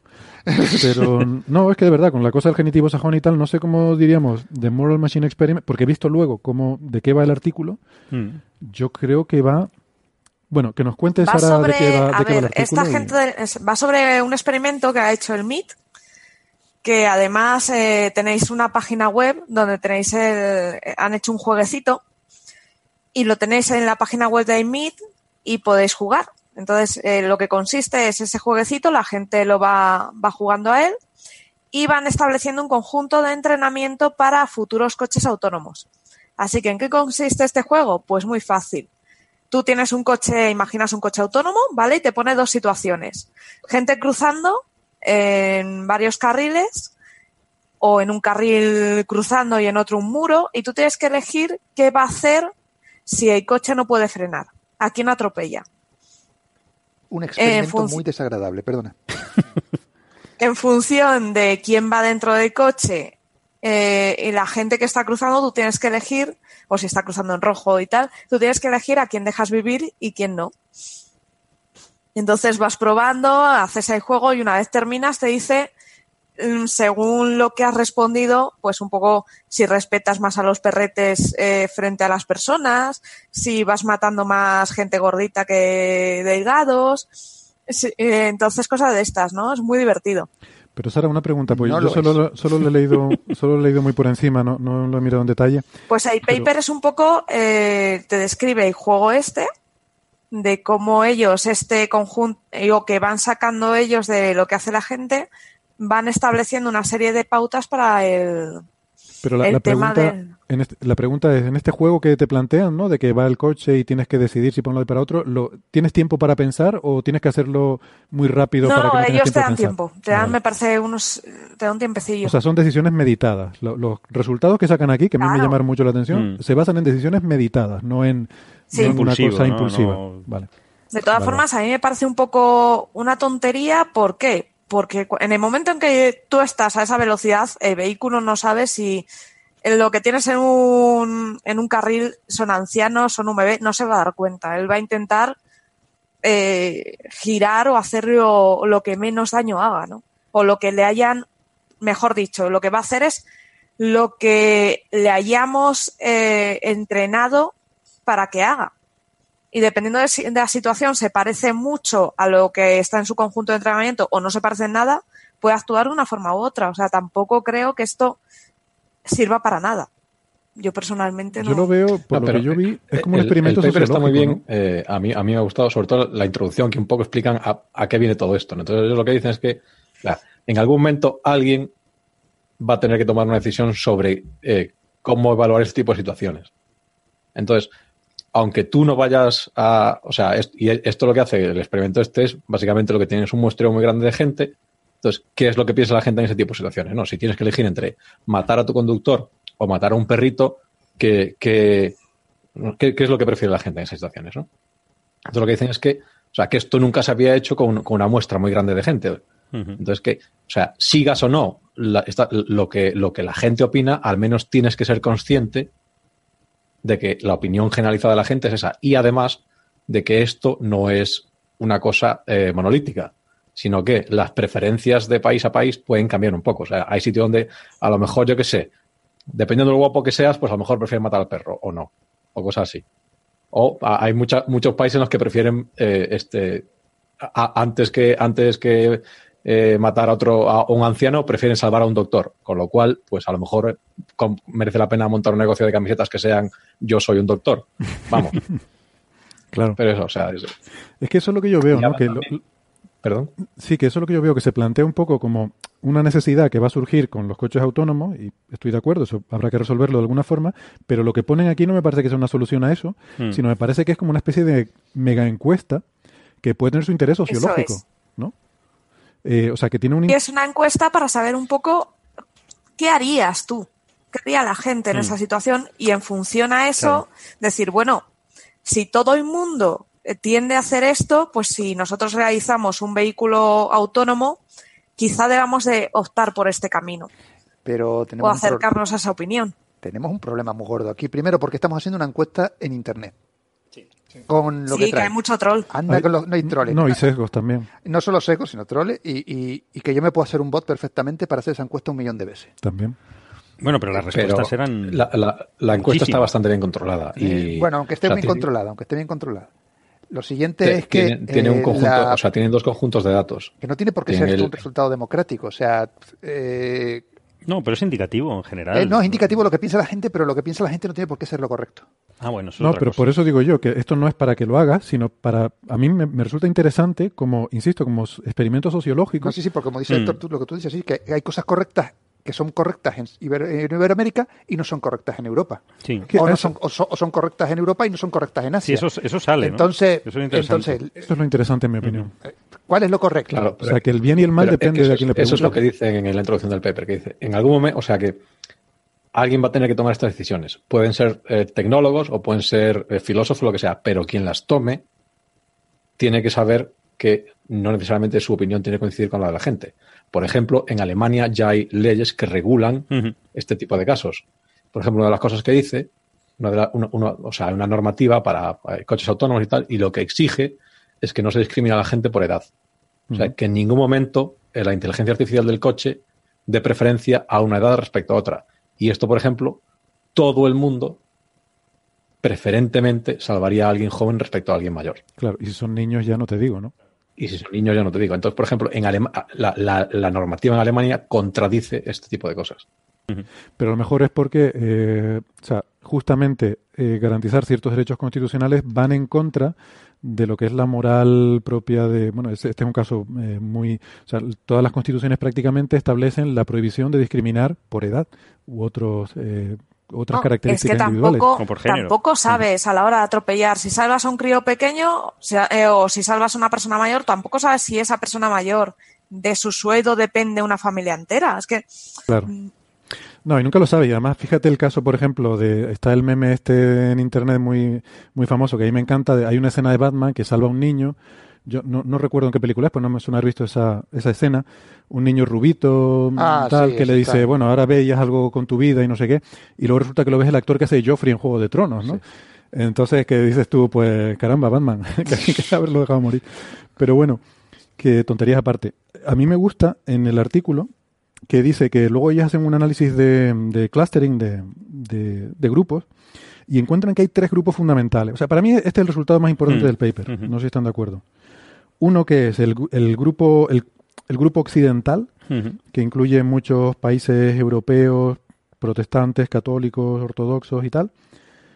Luego hay otro grupo que es los países del este, que están los países islámicos, eh, Japón, Taiwán. eh, y luego hay un tercer grupo, que esto me sorprende, que es el grupo eh, austral, el grupo del sur, donde está, por ejemplo, Sudamérica. Y me sorprende que el grupo europeo y el grupo sud- sudamericano sean diferentes porque la cultura es, es similar. O sea, es la, la cultura exportada desde Europa a Latinoamérica. Y sin embargo, el tipo de elecciones morales que hacen en estas dicotomías que, que planteaban ahora Sara y Carlos son diferentes, ¿no? Aunque luego hay, por- hay, hay, hay que leer un poco más fino porque, por ejemplo, Francia creo que no está en el grupo europeo. Francia está con el grupo sudamericano. Eh, un poco en. Francia salvarían siempre los fumadores, pero entonces eso es completamente diferente. Y a, a pero- los panaderos, a los panaderos, Ante- ¿no? Weston. A los panaderos. Sí, Pero eso tiene sentido. Yo, también ejemplo, votaría por salvar al ¿Perdón? panadero. Espérate, espérate, no, pregunta, ¿no hay ningún grupo africano así en general? Pues es que, Es que no han respondido. Sí, sí hay, Ah. hay, pero está en el, en el, en el grupo austral. Eh, No, pero es que veo que es que... No, han respondido porque no hay muestras. No es hay que casi muestras. No les llega internet. Uy, casi, o eso sea. igual, igual deberíamos tener cuidado si hacemos esto de manera democrática porque probablemente la gente de color sea la que acabe atropellada. Es un peligro. Hombre, no Sí, creo. pero no, no. a- hay, en África, tienen, al principio del artículo tienen un mapa con... con- pero entonces África- en África tienen, Nada. eh, por ejemplo, en, eh, o sea, que claro, eh, esto, esto eh, es una muestra del acceso a Internet. Entonces, tienes- Claro. en Sudáfrica, por ejemplo, tienes buena muestra, en, en Marruecos tiene buena muestra, en otros Sí. sitios menos. En China nada, que es muy poquito. Sí, para- para los- En China, sí, pues, sí, no, sí, en sí. China eh, sigue bastante la concentración de población en China. Entonces, en la, en la Claro. costa Las este de China hay un sí. montón. Claro, es que son, a lo mejor son puntitos pequeños, pero cada puntito son, mil millones de personas. Mil millones, a la No otra. tanto, pero. Tres mil millones de Pero personas.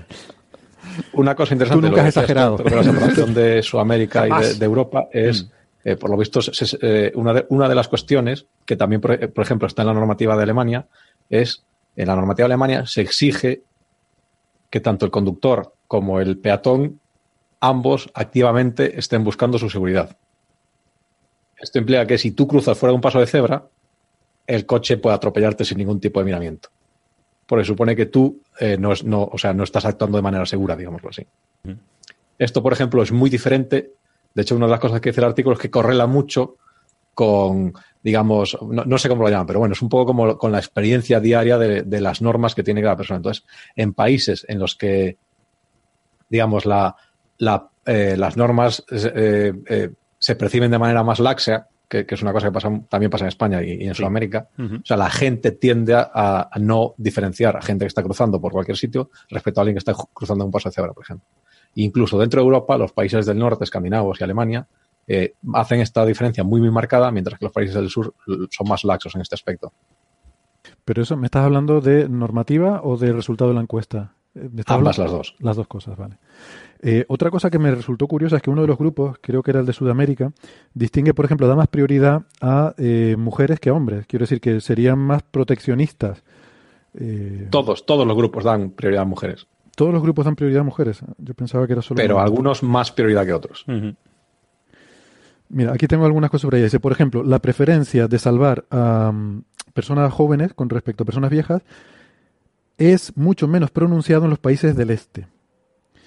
Eh, quizás en los países del este se da más importancia o hay más respeto. Pero este es Asia también, incluso. Sí, sí, Asia. Asia. Pues, claro, el mundo islámico, Japón, Asia.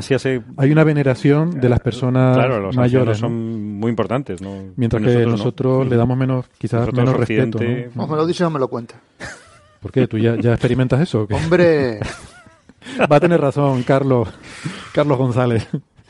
Yo personalmente a todos los que le gusta la música de la Guerra del Mundo los atropellaría. Pero vamos, sin, necesidad, sin necesidad de que fuese un riesgo, los atropellaría directamente. Putos millennials. Contente, Bernabé. que estamos en tipo de radio. Ay, perdón. O no, o ya nos vamos. Radio. ¿Cuánto nos queda? ¿Cuánto nos queda de radio? Un ratito. Vale. Bueno, bueno. Venga, ya, que lo dices, vamos a, vamos a parar ya. Bueno, pues esto... Va a decir burrada, tío. Esto, sí, de decir burrada. no, no, vamos a empezar. Empezamos ahora, ¿no? Sí. Bueno, pues a los, a los amigos que nos escuchan por la radio, que sepan que ahora vamos a empezar a decir burradas. Si las quieren escuchar, pues pueden escucharlas en internet. Para eso tienen que ir al podcast y, y, y bajarse el episodio del podcast que si no, porque yo qué sé, porque mm, han tenido suficiente con todas las tonterías que hemos dicho ya, pues nada, nos despedimos hasta la semana que viene. Eh, y, y, si nos están escuchando por internet, pues bien hecho, no toquen nada, sigan ahí que volvemos enseguida. Venga, hasta ahora. Venga, hasta ahora. Más, ruiditos, seguimos con los ruiditos, pensaba que habíamos acabado ya con los ruiditos. Bueno. bueno. Millions of people have lost weight with personalized plans from Noom, like Evan, who can't stand salads and still lost 50 pounds. Salads, generally, for most people, are the easy button, right? For me, that wasn't an option. I never really was a salad guy. That's just not who I am. But Noom worked for me. Get your personalized plan today at Noom.com. Real Noom user compensated to provide their story. In four weeks, the typical Noom user can expect to lose one to two pounds per week. Individual results may vary. Life is full of what ifs. Some awesome, like what if AI could fold your laundry? And some, well, less awesome, like what if you have unexpected medical costs? United Healthcare can help get you covered with Health Protector Guard fixed indemnity insurance plans. They supplement your primary plan to help you manage out of pocket costs. No deductibles, no enrollment periods, and especially no more what ifs. Visit uh1.com to find the Health Protector Guard plan for you. Pues que, que, que, nada, que podemos, ya, ya podemos decir tonterías, todas, las que, todas las que queramos, venga. ¿Más? Parecen dos rombos, entonces. sí, es verdad. Bueno, antes donde dije putos millennials, quería decir malditos millennials. Vale. Ahí están los rombos. Ah, claro. Sara nos pone dos rombos rombo, en vale. la pantalla.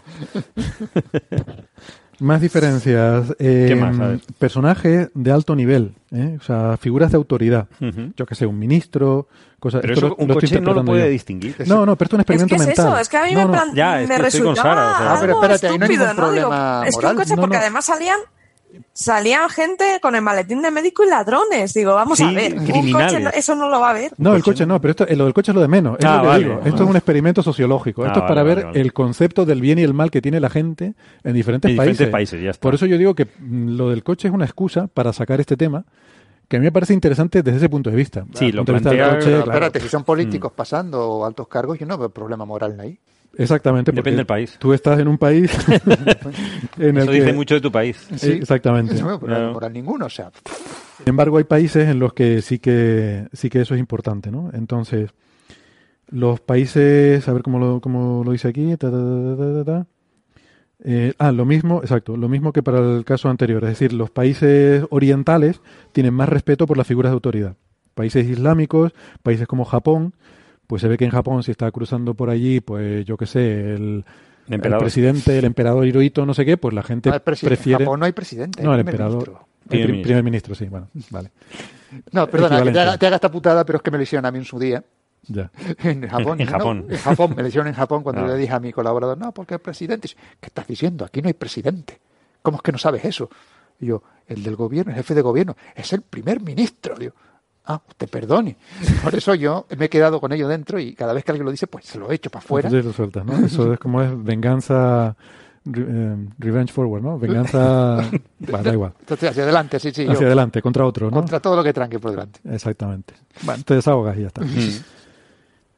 ¿Y qué más? Eh, otras diferencias. Es que esto es lo que me parece muy interesante, ¿no? Ver las diferencias culturales de la moral en diferentes países, ¿no? Eh, mira, los países del sur tienen, El sur. sí, del grupo sur, o sea, Latinoamérica. Claro, porque África Ah, no hay, con lo cual. Creo que África entra en el grupo sur por las poquitas ya, pero respuestas es que hay han dado. poquísima gente, Mm. entonces. Pero bueno, Sudáfrica, Sí, hay algo. Eh, estos países tienen Oceanía. una preferencia más débil para salvar humanos respecto a mascotas. Quiero decir que, que hay gente que prefiere salvar mascotas eh, y eso ocurre más en los grupos de, por ejemplo, de- del grupo europeo. Mm. Yo sospecho que España no debe, debe ser un outlier del grupo europeo. ¿eh? No creo que esté muy alineada tampoco con todo No esto. sé, yo creo que esa gente que ha votado por salvar mascotas con respecto a gente debería no tener derecho a votar. Bueno, pues oye, hay sitios donde en algunas situaciones prefieren salvar las mascotas. Eh, Hombre, yo, bueno, iba a decir una burrada, pero me la callo porque A ver, si no, luego hay- va a venir la Audiencia Nacional a ver este programa. Yo vuelvo a hacer énfasis en una cosa que ponemos en el texto, ¿no? en la, la- la letra pequeña del programa, que es que aquí las opiniones de cada uno son de cada uno, ¿vale? No, no representan la línea editorial del programa, mucho menos del Instituto de Astrofísica de Canarias, que Sí, no sí, tiene di- dilo, dilo ni tiene idea la culpa, de lo, no tiene no tiene la culpa culpa. de nada de lo que hacemos aquí. Nos dejan la sala, nos ponen un café y lo que todo lo que se dice aquí dentro no, no tiene responsabilidad aquí nadie. Eh, cada uno la suya. Bueno, No, que no está. Yo creo que no está mal como estudio sociológico, Sí, así. eh, yo creo que habla más de nosotros que de los coches. Pero lo de los coches, a mí el problema de los coches, lo que me interesaba, pero no lo, no lo, no lo, no lo toca na- para nada, es el caso en que quiera proteger más al, propietario de un vehículo autónomo, que suelen ser de alta gama, 100.000 euros para arriba, frente al resto de, peatones, ¿no? Estén o no cruzando por lo debido. Entonces, es- eso sí puede ser un dilema, ¿no? Quizás es un caso muy extremo y muy concreto y que no es que en general el coche intentará detenerse haciendo el menos daño a, en general a todo el mundo. Pero ese, ese caso es una pena, pero que no, que no tiene nada que ver con, con lo que se está preguntando, ¿no? No, claro, eso es verdad. Sí, esto, bueno, lo estuvimos discutiendo también Sí, mucho rato sí, en el sí. almuerzo. Esto es un problema que surge ahora con los coches autónomos porque pasa una cosa, que es que por primera vez el conductor, que en este caso es una máquina, puede pensar mucho más rápido de lo que la mecánica te permite reaccionar. Quiero decir, el coche Mm. tiene una inercia y si los frenos no le dan para frenar en 20 metros, no va a poder frenar en 20 metros, pero sin embargo en esa fracción de segundo sí puede pensar qué es lo que va a pasar y puede valorar diferentes alternativas. Lo normal, como dice Carlos, es que como es muy rápido pensando, va a frenar mm, antes de lo que lo haría un humano, pero puede darse una situación Hombre, esta es una situación es tan extrema, puede darse una situación extrema en la que que, quizá no tenga solución. ¿eh? En la que el coche sepa que no le da tiempo de frenar. Mm, O quizá lo que puedo hacer era es intentar salvar a ambos, ¿no? Por ejemplo, si tú ves que no puedes frenar a tiempo, pero hay un muro en un lateral, pues vas rozando el lateral para que te sirva de freno a Mm. Sí, ti, ¿no? amortiguar, Por ejemplo. Esas son las situaciones en las que no hay nada que decidir. O sea, Mm. está claro, si hay una situación ideal, pues se busca la situación ideal.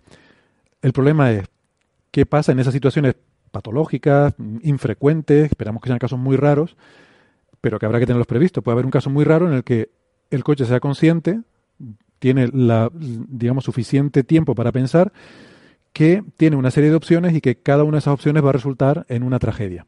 Entonces tiene que elegir entre diferentes tragedias. Eso puede ocurrir. Podemos pensar un no será habitual, esperemos, pero podemos plantear un escenario hipotético que podría ocurrir perfectamente. ¿Por qué no?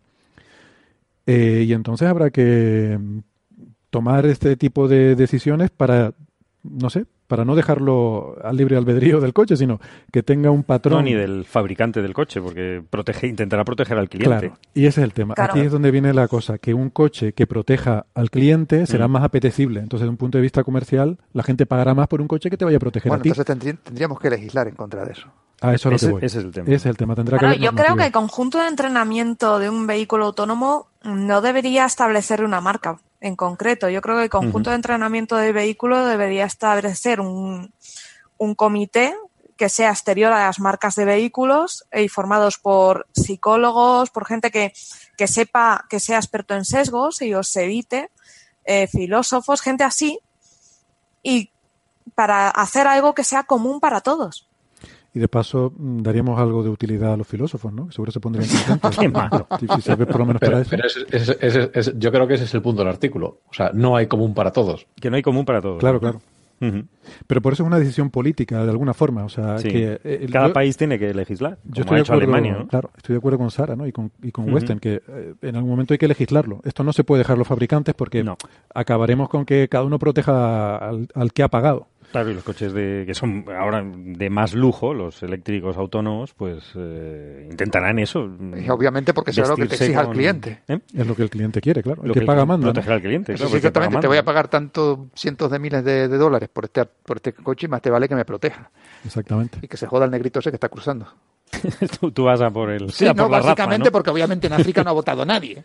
Bueno, nadie. Ha votado No muy han poca podido, gente y han seguramente podido. la gente que ha votado son blancos. Sí, por raza sería interesante, pero no, no se sabe. Seguramente si hubiera esta opción en la encuesta habría salido cargarse al que no tiene acceso a Internet. Esa habría salido siempre. Ese ¿no? siempre.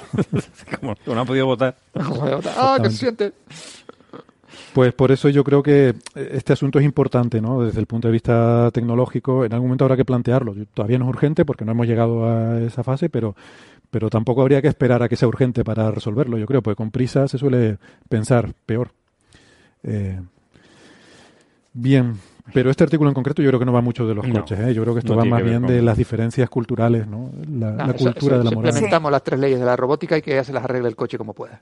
Pero es ambigua en ese hecho, sentido. es, las- las- es una de las cosas que aparecen en la, en la introducción, que eso no habla de la ley de la robótica que no funciona, que tú no, no puedes escribir un conjunto pequeño de normativas que te, te- se aplican a todos No, los no, que, se, que sí, se las escribes y que ya se, se cortocircuite el coche y pff, que choque contra quien quiera chocar de manera totalmente azarosa y que no haya ningún tipo de decisión detrás. Yo creo que interpretadas desde un punto de vista mm, riguroso, las leyes de la robótica simplemente exigirían el menor número de víctimas, punto, eh, humanas. punto. Sí, hacer menor- el menor daño ¿no? al, al que, humano. Que Sí. tiene sentido, que tiene sentido. O sea, O sea, si- que si la máquina se destruye no pasa nada. Las leyes de la robótica no distinguen entre propietario y no propietario, no, No, no. distinguen entre señoritas y hombres, no distinguen entre... Señora. No, lo digo por usar la expresión. Eh, no distinguen entre mm, médicos y no médicos, o gente que cruza por un Sí, paso o de peatones o no. criminales o... Entonces, ese podría ser otro criterio, decir, no, no, la ley de la robótica tomada Mm. en sentido literal. Pues nos evitamos todos estos problemas de un plumazo, pero no sé si todo el mundo estaría de acuerdo. Pero sí es con verdad eso. que en ciertos casos se cortocircuitarían, cortocircuitarían, como dice Bernabé. Entonces, ahí ya sería casi al azar. Al azar, sí, sí, yo creo que incluso es preferible dejarlo de esa manera. Esa es otra opción también. De todas formas, Aunque, claro, por se mucho que nos esforcemos, por mucho que queramos acotar esto, debemos pensar siempre que este tipo de sistemas son no deterministas. O sea, que por mucho que entrenemos y tal, no vamos a estar nunca seguros al 100% de cómo se va a comportar. Sí, sí. Ya hay demasiados parámetros, es decir, es, in- es in- impredecible. Es impredecible. Puedes hacer pruebas y ver en esas Puedes pruebas, cómo se y en la estadísticamente ver que en la mayoría Bueno, que de no los nos casos... salga ningún coche psicópata. Eh, Mientras no lo conectemos a Twitter, como se ha visto que, que como lo han pasar, hecho ya con algún bot. Si lo va a entrenar Internet, yo te digo esto, si lo va a entrenar No, no. Internet, ya te digo yo que va a salir psicópata, racista No totalmente. way, no way. Eso no, eso no funcionaría. Bueno, muy bien. ¿Algo más o pasamos de tema? Vale, Pasemos de tema. pues pasamos de tema.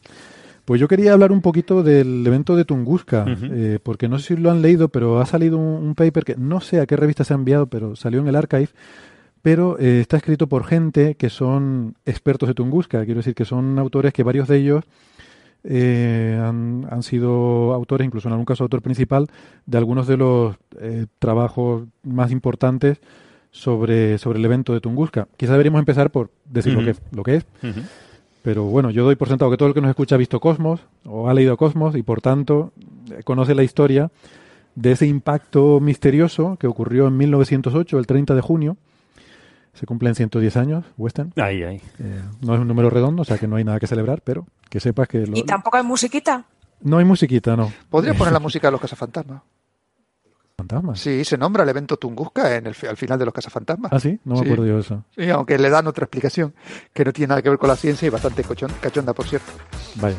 No Tiene sé. que, tiene que ver con ¿Lo quieres decir o...? No, no me acuerdo exactamente las palabras que emplean, pero tiene que ver con fantasmas. Está, está felicitando uno de los cazafantasmas al casero de... No, el casero no, mentira. Era uno de los que vivía en el apartamento donde tuvo lugar la, la lucha contra Gosher y uno de los que se había convertido en, en perro, en, en el guardián de la... Pero, Vince, va- Vince Clor- Clorton. Sí, el bajito, Dick ¿no? Moranis. El El, que dicen que se parece conmigo, los cabrones. A ver, vas a hacer un spoiler para advertir a los Pero ya, spoiler de de algo- 1980 y poco, ¿no? O sea, Eso ya no, no Yo que sé, pero a lo mejor hay gente como Sara o como Carlos que no han visto porque eran muy pequeños cuando eso. que no veas la versión nueva. Eh, que claro, el tipo eh, acaban venciendo a Gosher y el, consiguen sacar al tipo de dentro del, del perro. Del perro no, de un monstruo que tenía forma de perro, lo consiguen sacar y el tipo lo empiezan a felicitar. El tío totalmente perdido, no sabía dónde estaba y dice, lo felicitamos porque eres la, la primera persona que, so- que ha sobrevivido a un, a un evento mm, transdimensional, no sé qué. eh, el evento transdimensional más grande sucedido desde Tunguska. Ah, Desde vale. Tunguska. Vale, Vale, Yo- pero esa es la de los cazafantasmas 2, ¿no? No, la 1. Al final de la 1. ¿La 1? pues tendré que volverla a ver. Yo creo que es. La de tío que luego hace de Pablo Mármol en los Picapiedra, además, es este. No. Creo que sí, sí, Rick Moranis, sí. Ah, sí, sí, el pequeñito, sí, Sí. sí. Claro. Sí, sí. El pequeñito Rick, señala. Rick Moranis. Mira que la ponen todas las navidades. que el malo es un tal Vigo. Vigo el carapato, pero es esa es la la segunda. segunda. Ah, esa es la segunda. Es que las confundo. Ah. La primera, el malo la- Gosher el Es goseriano. verdad, es verdad, es el verdad. el la primera destructor, bajito que el liga con la secretaria. La segunda es muy mala, ¿no? Eh, No, la segunda, bueno, sin ser la primera, te se deja ver. Pero bueno, vamos a hablar de Tunguska, perdón. Si quieren, si quieren, o si no seguimos con Cazafantasmas. Yo, yo, yo ya he desistido. Era Como el carapato, el azote de los carapatos, la tristeza de Moldavia. Sí, sí, efectivamente. Ese es Vigo. Pero es de la segunda parte. Bueno. Es que no sé, se me, ya se, se me ha pasado el momento. Es que esto, esto lo de Tunguska era una cosa dramática. Que era el ¿no? 30 de junio, que es Asteroid Day, como lo que me gustan a mí los Sí. días, Ah, sí, sí, que es de sensibilización por el problema de los asteroides. Y no es casualidad. O sea, Asteroid Day No es es porque casualidad. este evento Tunguska es el, el evento de impacto más, eh, más potente. Gracias, Carlos, por ayudarme a No. retomar el hilo. Que ha, que ha tenido lugar en tiempos históricos, ¿no? De- del que tenemos registros históricos. Eh, por suerte esto ocurrió eh, en un sitio perdido, en mitad de- de- de- del monte ahí en Siberia, donde no, no pilló a nadie en cientos de kilómetros a la redonda porque el destrozo podía haber sido importante, ¿no? Em, entonces, como digo, en 1908 un, se supone que un gran meteorito cayó en la Tierra, se supone, pero ahora comento porque esto está muy todo muy en el aire. Eh, y además lo de en el aire tiene literalmente. Ah, y qué es lo que iba a decir. Bueno, esto aplastó toda una zona de árboles de unos 2.000 kilómetros cuadrados. O sea, todo el bosque, todos los árboles, los árboles quedaron aplastados por la presión del aire, de la violencia del impacto. ¿no?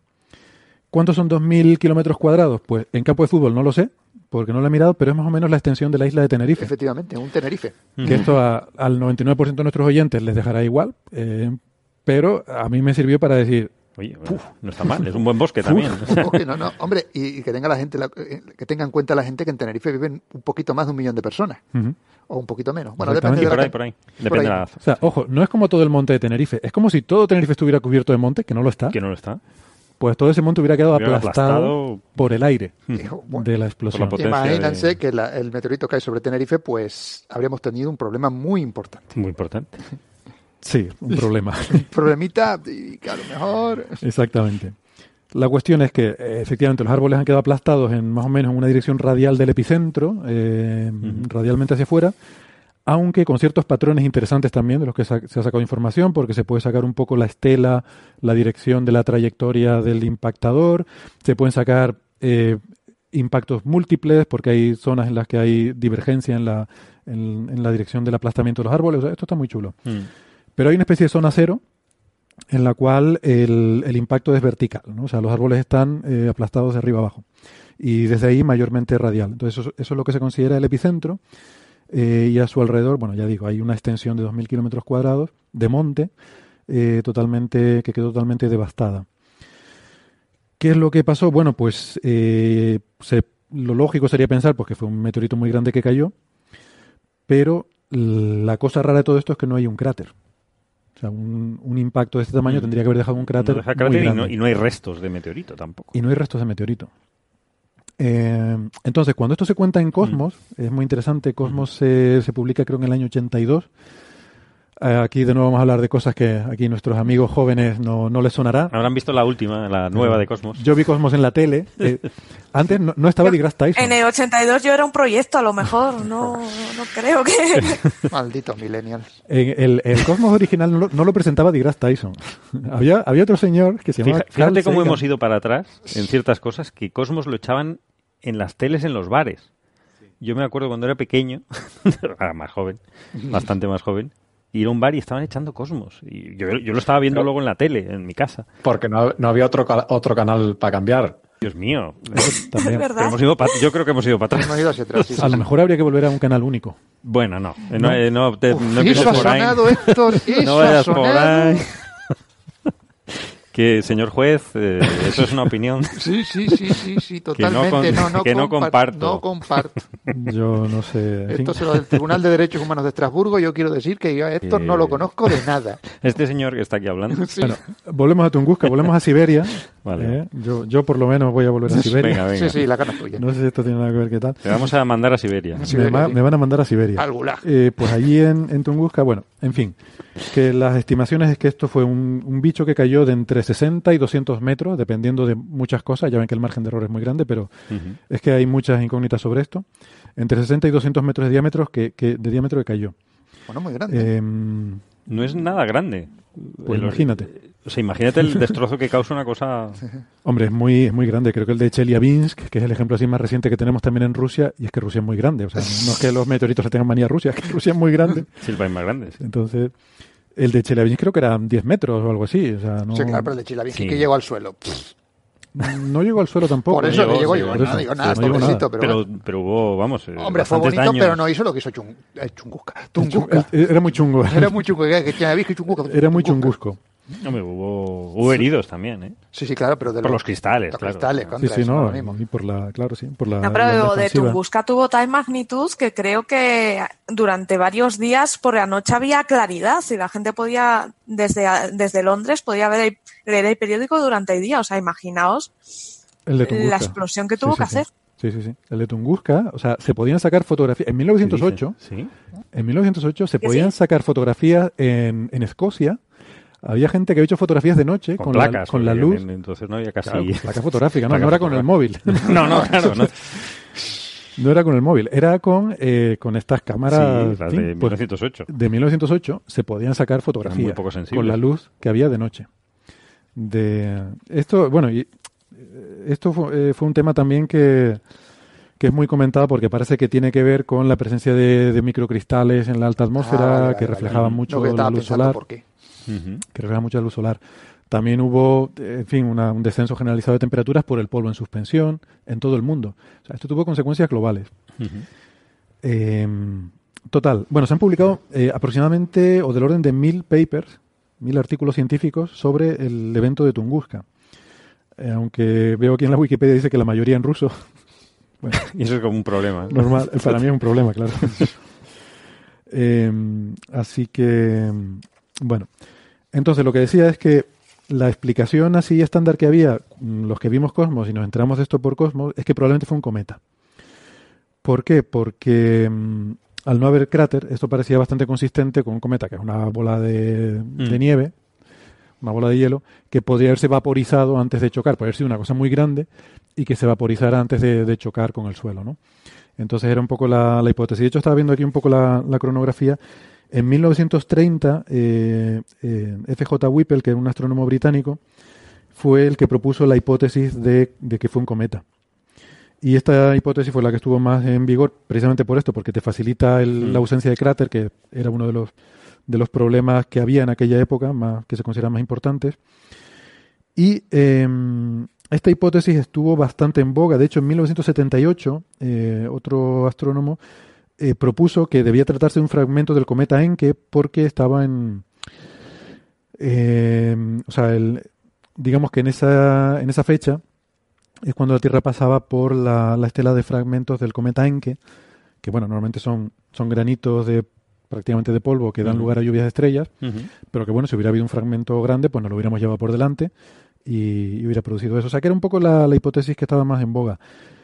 Decía que Cosmos se publicó en el 82, curiosamente en el año 83 aparece el primer trabajo que cuestiona seriamente la hipótesis cometaria Ujú.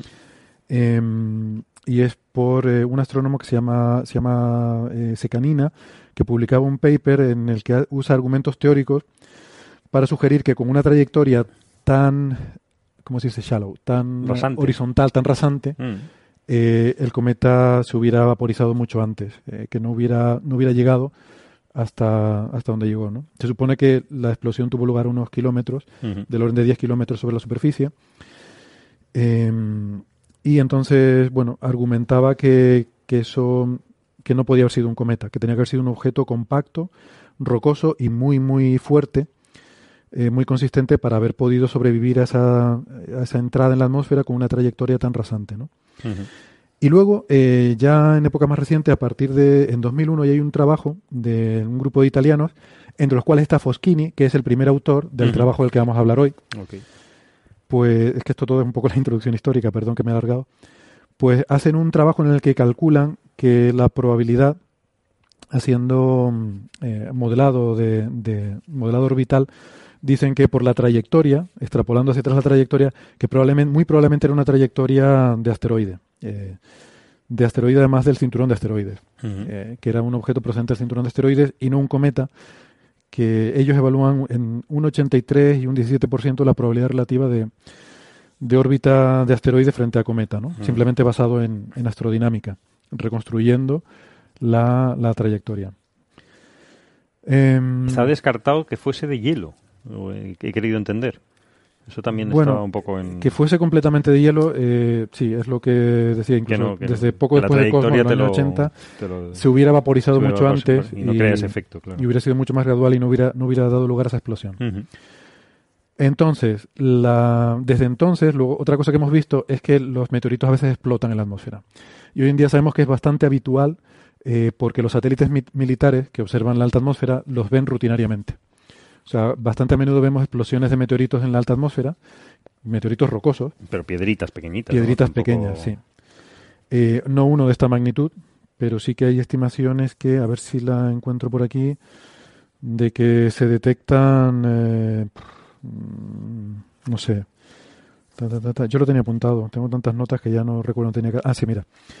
Eh, eh, mira, esto sale en la Wikipedia, que mm, aproximadamente una vez al año se ven explosiones de, de asteroides, ¿de qué tamaño? De, de unos 10 metros.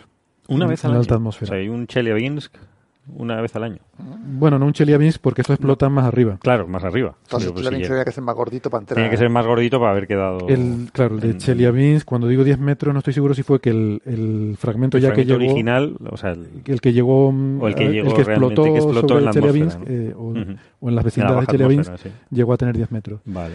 Como el de Tunguska, se, se han hecho cálculos, eh, un, un bicho de ese tamaño, que se esperaría aproximadamente uno cada 300 años. Estos son órdenes de magnitud, o sea, puede ser 300, puede ser 500 o 1000. Sí, claro.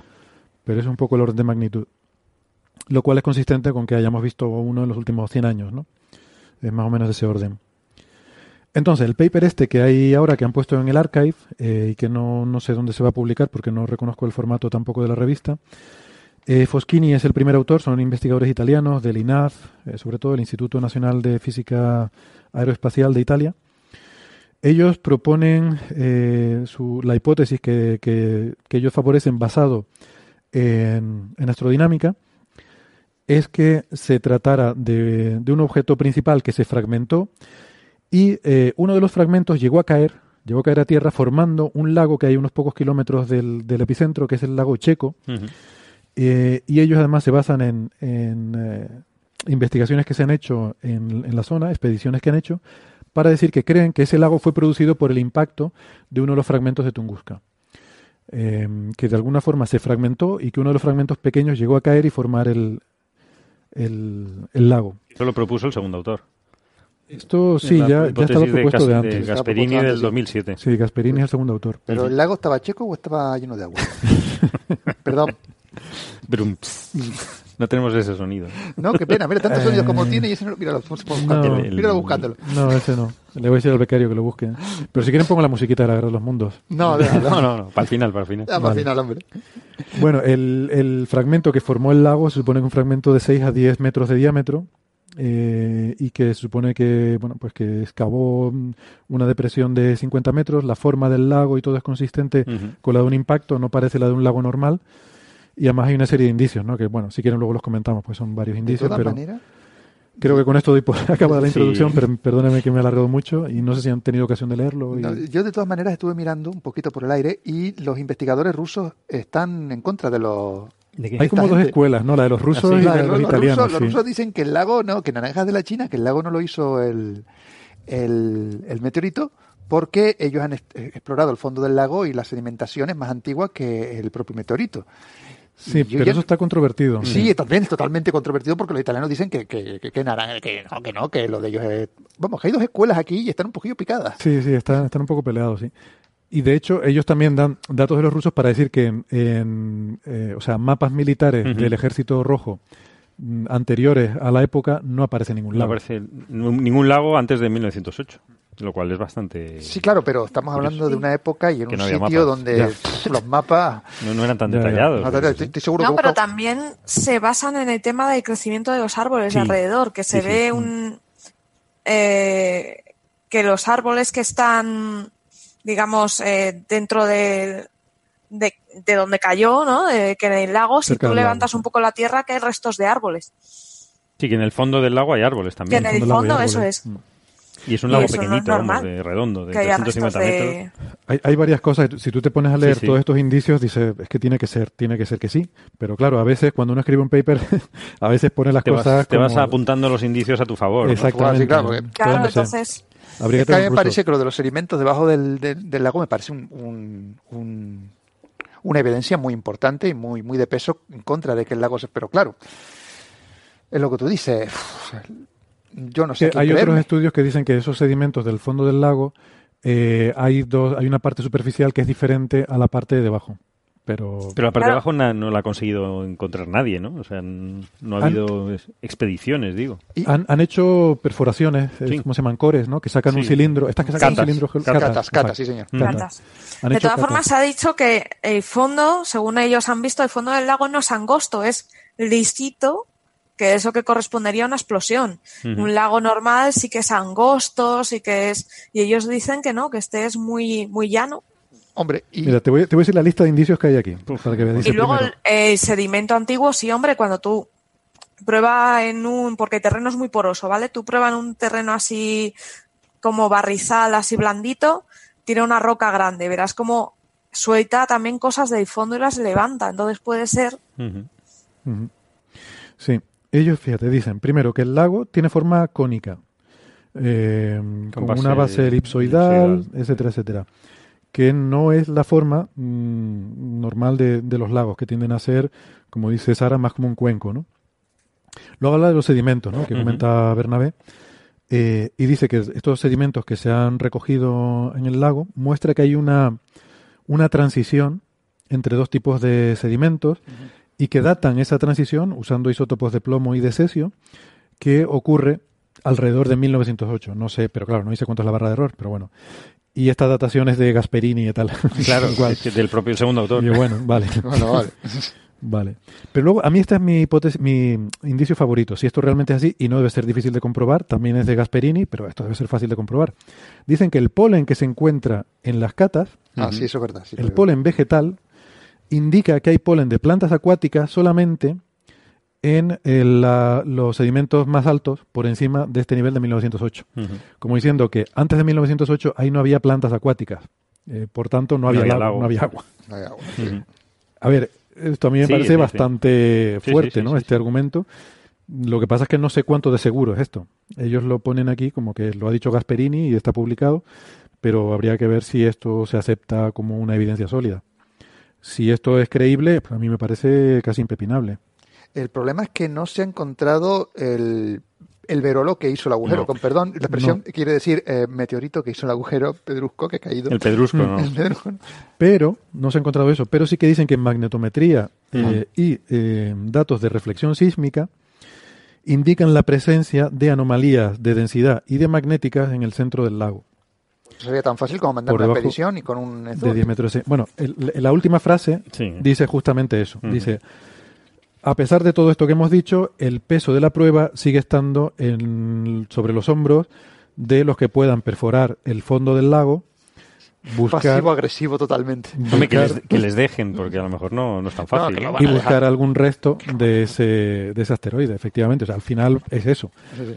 Sí, sí, que los rusos dejen de tanta tontería y que manden a mirar ahí con un... Y que vayan y miren. Que si al vayan y miren, básicamente. no sé cuánto de complicado será, no sé cuánto de profundo es el lago, ni... Hombre, la verdad que está en un sitio perdido de la mano de Dios, con perdón de la expresión. Y tienes que ir en verano, porque es, es tundra. Bueno, eso. sí, en verano, pero Debe te comen los mosquitos sí. en verano, ¿eh? Ah, bueno. Hay, hay otra evidencia indirecta que es muy No bonita. te creas, porque hay suelos permafrost. Yo creo que eso va a estar todo el año. Todo el año. y- No, sí, pero hay una cantidad de mosquitos en verano. Me acuerdo yo cuando, en el- precisamente en Cosmos, sacaban imágenes del fulano que fue la primera vez a echarle un vistazo a aquello y el tipo iba tapado de arriba abajo con como si fuese como si fuese un apicultor porque aquello estaba lleno de mosquitos por todos lados. Claro, Ahí era tremendo lo- la cantidad de mosquitos que hay en esa zona y agradable no tiene que ser. claro. Sí, sí. Debe ser complicado trabajar ahí. Es complicado, hombre. Sí. Ha habido varias Pero- expediciones. Pero ¿no? la primera expedición me, me extraña, me asombra, que fue 19 años después del, del evento. O, sea Sí, que a ver, o Rusia- es difícil llegar o les importaba A muy ver, poco. Rusia por aquel entonces cosas. no estaba muy tranquila. Sí, claro. Por entonces no estaba muy tranquila y 1908, no, claro. A hasta ver, que no... que esto fue, esto ocurrió hasta- la estabilización del régimen. Esto por suerte ocurrió a cientos de kilómetros en ningún sitio habitado. O sea, esto fue una cosa que pasó ahí en un monte y hasta que realmente científicamente empezó a, ser un, a verse que era un problema interesante, no se le hizo mucho caso, yo creo. Ujú. Porque también con lo difícil que es llegar, Te digo que estamos, estamos, estamos metidos en Siberia, bueno, no, no es grande Siberia ni nada, pero Hay un argumento interesante que, insisto, tampoco sé cuánto de fiable es, pero ellos dicen que el análisis de los, de los árboles alrededor del lago muestra que, eh, o sea, eh, vamos a ver, los árboles en medio del bosque, mm, digamos que tienen anillos más delgados porque viven en medio de un bosque de árboles y entonces tienen más dificultad en, en que les llegue luz y nutrientes porque viven en, una, en un entorno con mucha competencia. O sea, se pelean unos y otros por, por los recursos, ¿no? coño, como la astrofísica en España. si quieres.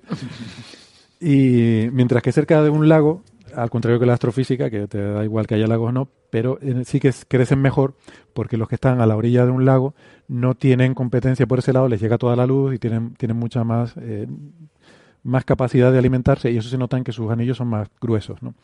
Y entonces dicen que el análisis de los árboles demuestra que los, eh, los restos antiguos, de árboles antiguos, tienen anillos delgados como todos los demás del monte, sugiriendo que esa era una zona de, de- de bosque denso eh, y que solamente después se convirtió en una zona despejada, despejada por el impacto y el Claro. lago.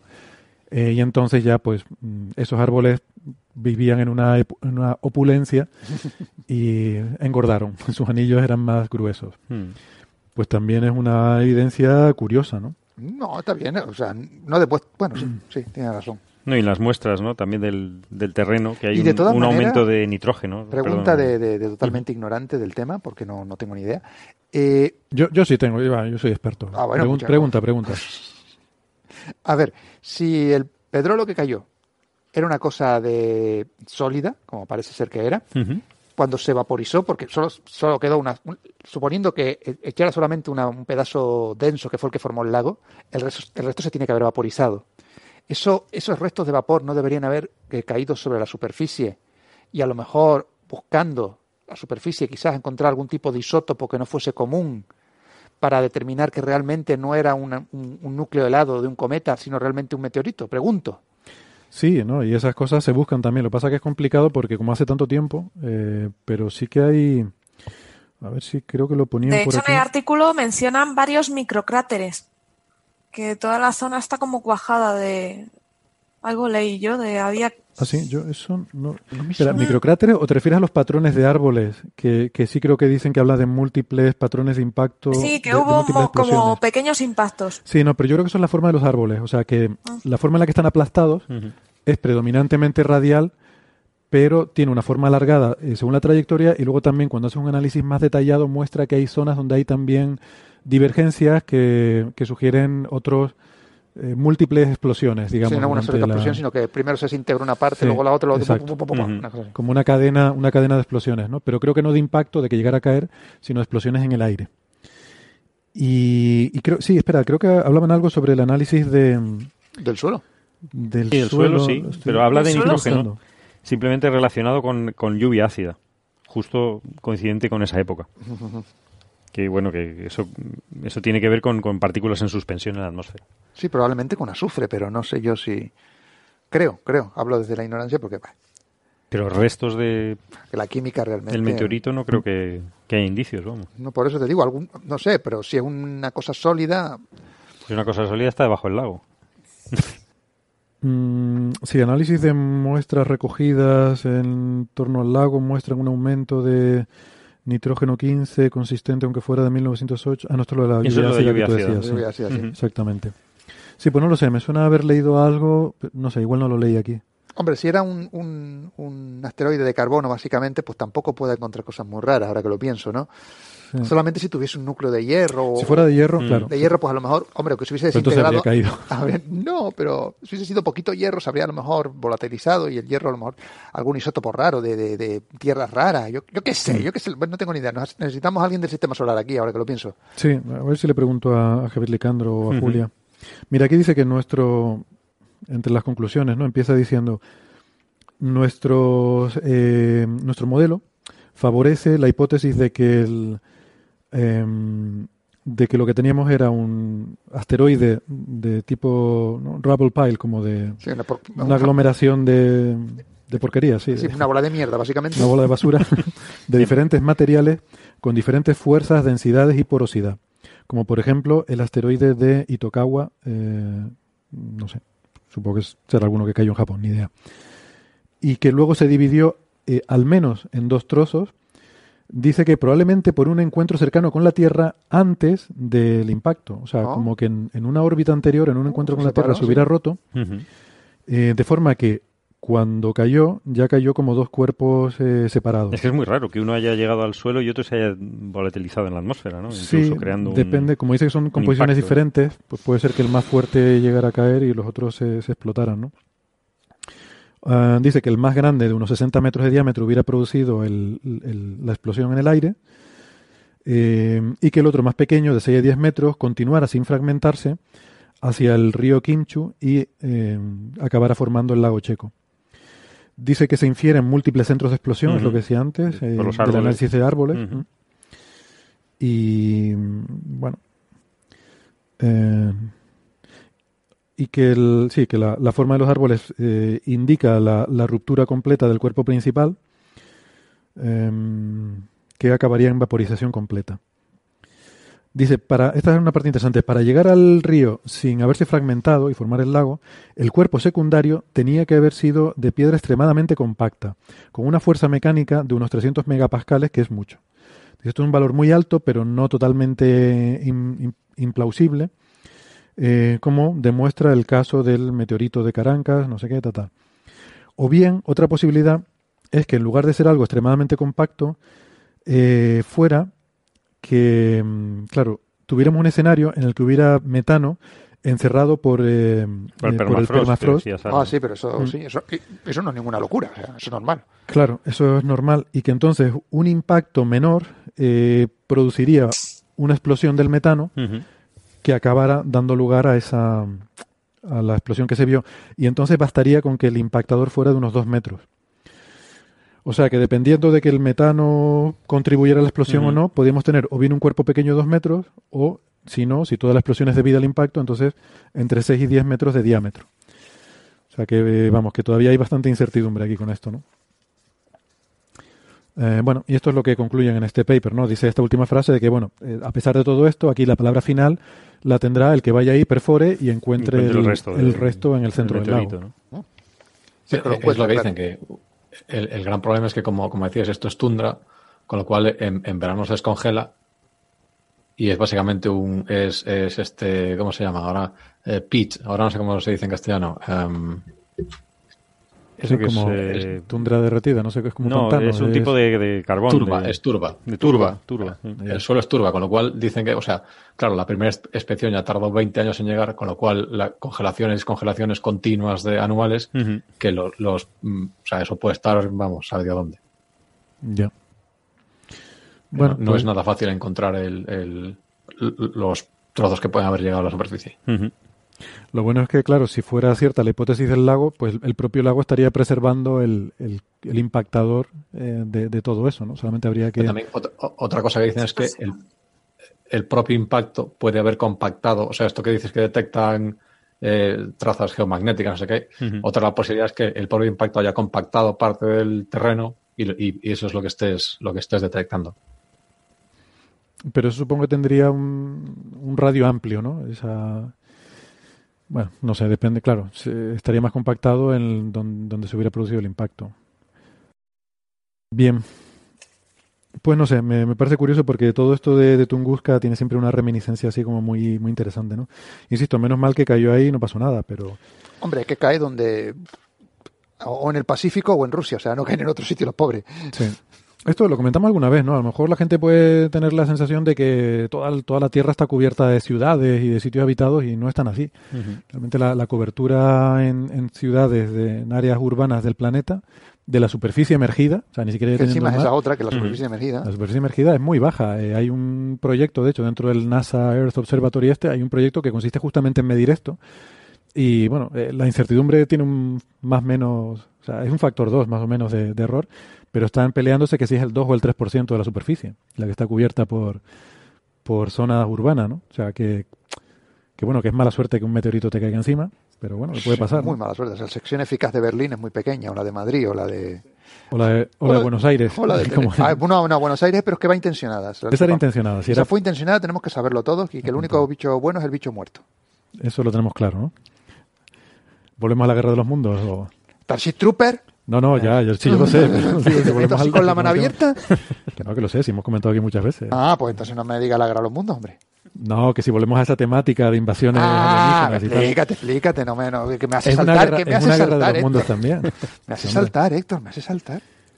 De Henley, ¿no? El autor Robert Robert, Robert, Henley. Sí. Pues bueno, que nada, pasamos de tema entonces. Sí, por favor. Mm, ¿De qué quieren hablar? ¿De Gwyneth Paltrow? Para hablar algo así, una cosa un poco más divertida. Venga, venga. Tiene, tiene una empresa que se llama Goop, que vende cosas de estas, de productos mágicos New Age, de estas cosas de la religión esta, de que lo natural te tiene magia que te cura. Y pues bueno, la, anuncia por ahí en programas de televisión y tal. Y ha habido cierta controversia porque yo qué sé, esto, hay, hay mucha gente que vende cosas de estas, pero esta, como Gwyneth Paltrow es famosa, pues le han hecho entrevistas y tal y le han dicho, oiga, no está feo que usted se dedique a vender cosas para estafar a la gente. Y ella dice, no, no, esto no es una estafa, esto está todo respaldado por la ciencia. Tengo un equipo científico que garantiza que los productos que vendemos cumplen, o sea, realmente tienen propiedades eh, curativas o de bienestar o de salud, ¿no? Y entonces, bueno, estos días, pues la razón por la que lo sacamos a colación es porque hemos visto el blog de una una médico, una, una ginecóloga que se llama Jen Gunther, que se dedica, entre otras cosas, a buscar y desmitificar cosas de estas pseudocientíficas, porque yo no lo sabía, pero estuve mirando un poco su, su blog. Resulta que ella tuvo un, problema con eh, un parto extremadamente prematuro y se vio en una situación pues, pues difícil, ¿no? Con, con su hijo o hija, no, no sé qué sería, en, en la que pues estaba intentando ver que pues informarse ¿no? de, cuál era la mejor forma de, de, lidiar con esta situación y dice que le resultó muy difícil distinguir lo que eran eh, snake oil, dicen en inglés. Eh, sí, sí, aceite de serpiente. Sí, sí, pero tiene una connotación como de, ¿no? de fraude. Sí, lo que te vendían los, los Bálsamo de fiera Bálsamo de fiera Eso es. Pero eso sí funcionaba. Bálsamos milagrosos. Bálsamos milagrosos. bálsamos milagrosos de esto, de lo que son cosas realmente medicina real, ¿no? Y dice, si para mí que soy, que soy médica me, me cuesta reconocer estas, eh, estas estafas, pues cómo será para el ciudadano de a pie. Y entonces desde entonces empezó a investigar estas cosas y se puso un poco como meta el intentar ayudar a que la gente pueda distinguir lo que, lo que son idas de olla de lo que es cosas médicas, científicas de verdad. Y pues le dio por ponerse a mirar los productos de Gwyneth Paltrow y es una risa. Escrito escribió una entrada en su blog que, que es muy divertida, ¿no? ¿Quién, quién lo, lo ha mirado? Quizás Sara, que le gustan mucho las cosas de, de salud. Y Yo me estaba muriendo de risa, yo me lo leí, es que es divertidísimo, porque cogió un montón de artículos y lo primero es que tuvo una dificultad espantosa en las divisiones que hacían en la página web, ¿no? Porque dice que era todo un batiburrillo. Entonces luego ella hizo sus divisiones entre aceites esenciales, eh, cosas para el gimnasio y bienestar, cosas de sexuales y cosas de suplementos alimenticios, ¿no? Y la Pero verdad es que te cuenta hacer- sus... ella se propuso hacer un análisis serio, ¿no? O sea, de, de decir, voy Sí, a sí, sí, intentó hacer un análisis serio, pero le sale muy, muy divertido. Porque tiene una parte también de, en las cosas sexuales, tuvo que quitar productos que sí que tenían evidencia científica, ¿no? Como los, los condones, ¿no? Que decía, bueno, Claro. esto sí tiene evidencia. Claro. Aunque, y además no le ponían nada raro, O pues aceites venga, eso sí. lubricantes que, que funcionan, ¿no? Claro. Y los lubricantes, claro. Eso funciona, ¿no? Ay, Pero fíjate, a mí me hizo, me hizo mucha gracia una cosa que decía, ¿no? Dice, hombre, también había cosas que son un poco raras, pero que, que científicamente no la puedes descartar, porque son cosas de preferencia. Dice, por ejemplo, un vibrador de 3.500 dólares, pues, pues bueno, hombre, no es pseudociencia. Puede haber alguien que le encuentre que, que vale esos 3.500 dólares, Pero seguro que no es tan bueno. pero no sé, pero Oye, a lo mejor te hace maravillas, ¿tú qué no lo sabemos. Ah, bueno, sí, eso es a lo mejor a alguien le compensa, ¿no? Pero sí, bueno, esto ya, esto ya es una cuestión de preferencia, de preferencias Ya, personales. ya, Entonces, aquí no, gusto no voy a entrar. Yo, bueno, o sea, como que hay cosas que no son Sí, porque encontró cosas también BDS, BDSM, o sea, cositas así también. Eso es sadomaso, ¿no? Entonces dijo, bueno, esto es, claro, esto es sadomaso, pues esto a quien le guste, ¿no? Y, Totalmente Además, respetable. Claro. Cuidado. Oye, sí, sí. y los comentarios de esta mujer, además, es que el artículo no tiene desperdicios, que te mueres de la risa. Encontró un vibrador que era súper curioso porque eh, dice, es un vibrador para el cuello. Dice, ¿qué narices es esto? Además lo pone así. Dice que parece un silbato de, de perro. Sí, silbato de perro. Sí, sí, lo llevas colgado al cuello y es como un silbato del perro.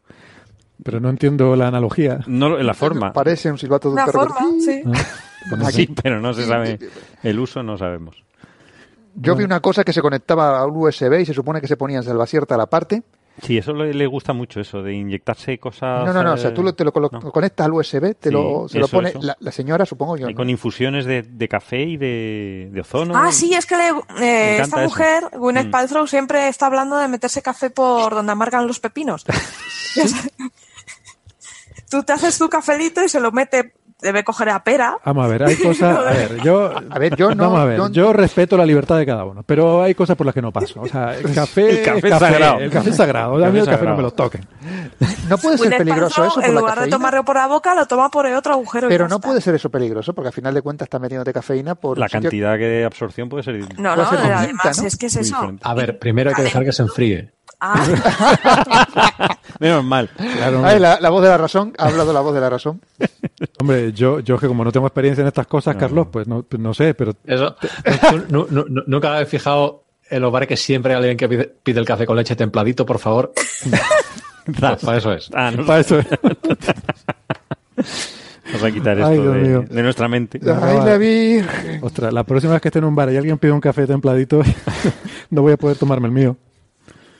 Bueno, mira, Eso Sara- tú puedes- lo pides, lo- hay, hay varias maneras de pedirlo. Lo puedes pedir, pues, templadito en taza, templadito en vaso largo o templadito en pera. Yo voy a hacer como que no he oído nada. mira, Eh, vamos sigue, a... sigue, Sara, sí, que es lo que estaba diciendo Sara, que era muy bueno, interesante. pues No, porque- otro producto espera, estrella espera. de esta mujer son los milenarios huevos de jade. Ese está bien. ah, sí, Pero los huevos de Jade. que según ella son milenarios, pero han estado investigando esta mujer, habló con arqueólogos, y se fueron a China a ver excavaciones y museos, y solo encontraron en un museo una sí, un cuerpo, un cadáver que es- tenía un huevo de estos, pero que se habían metido por el culo para que el chino se le escapara.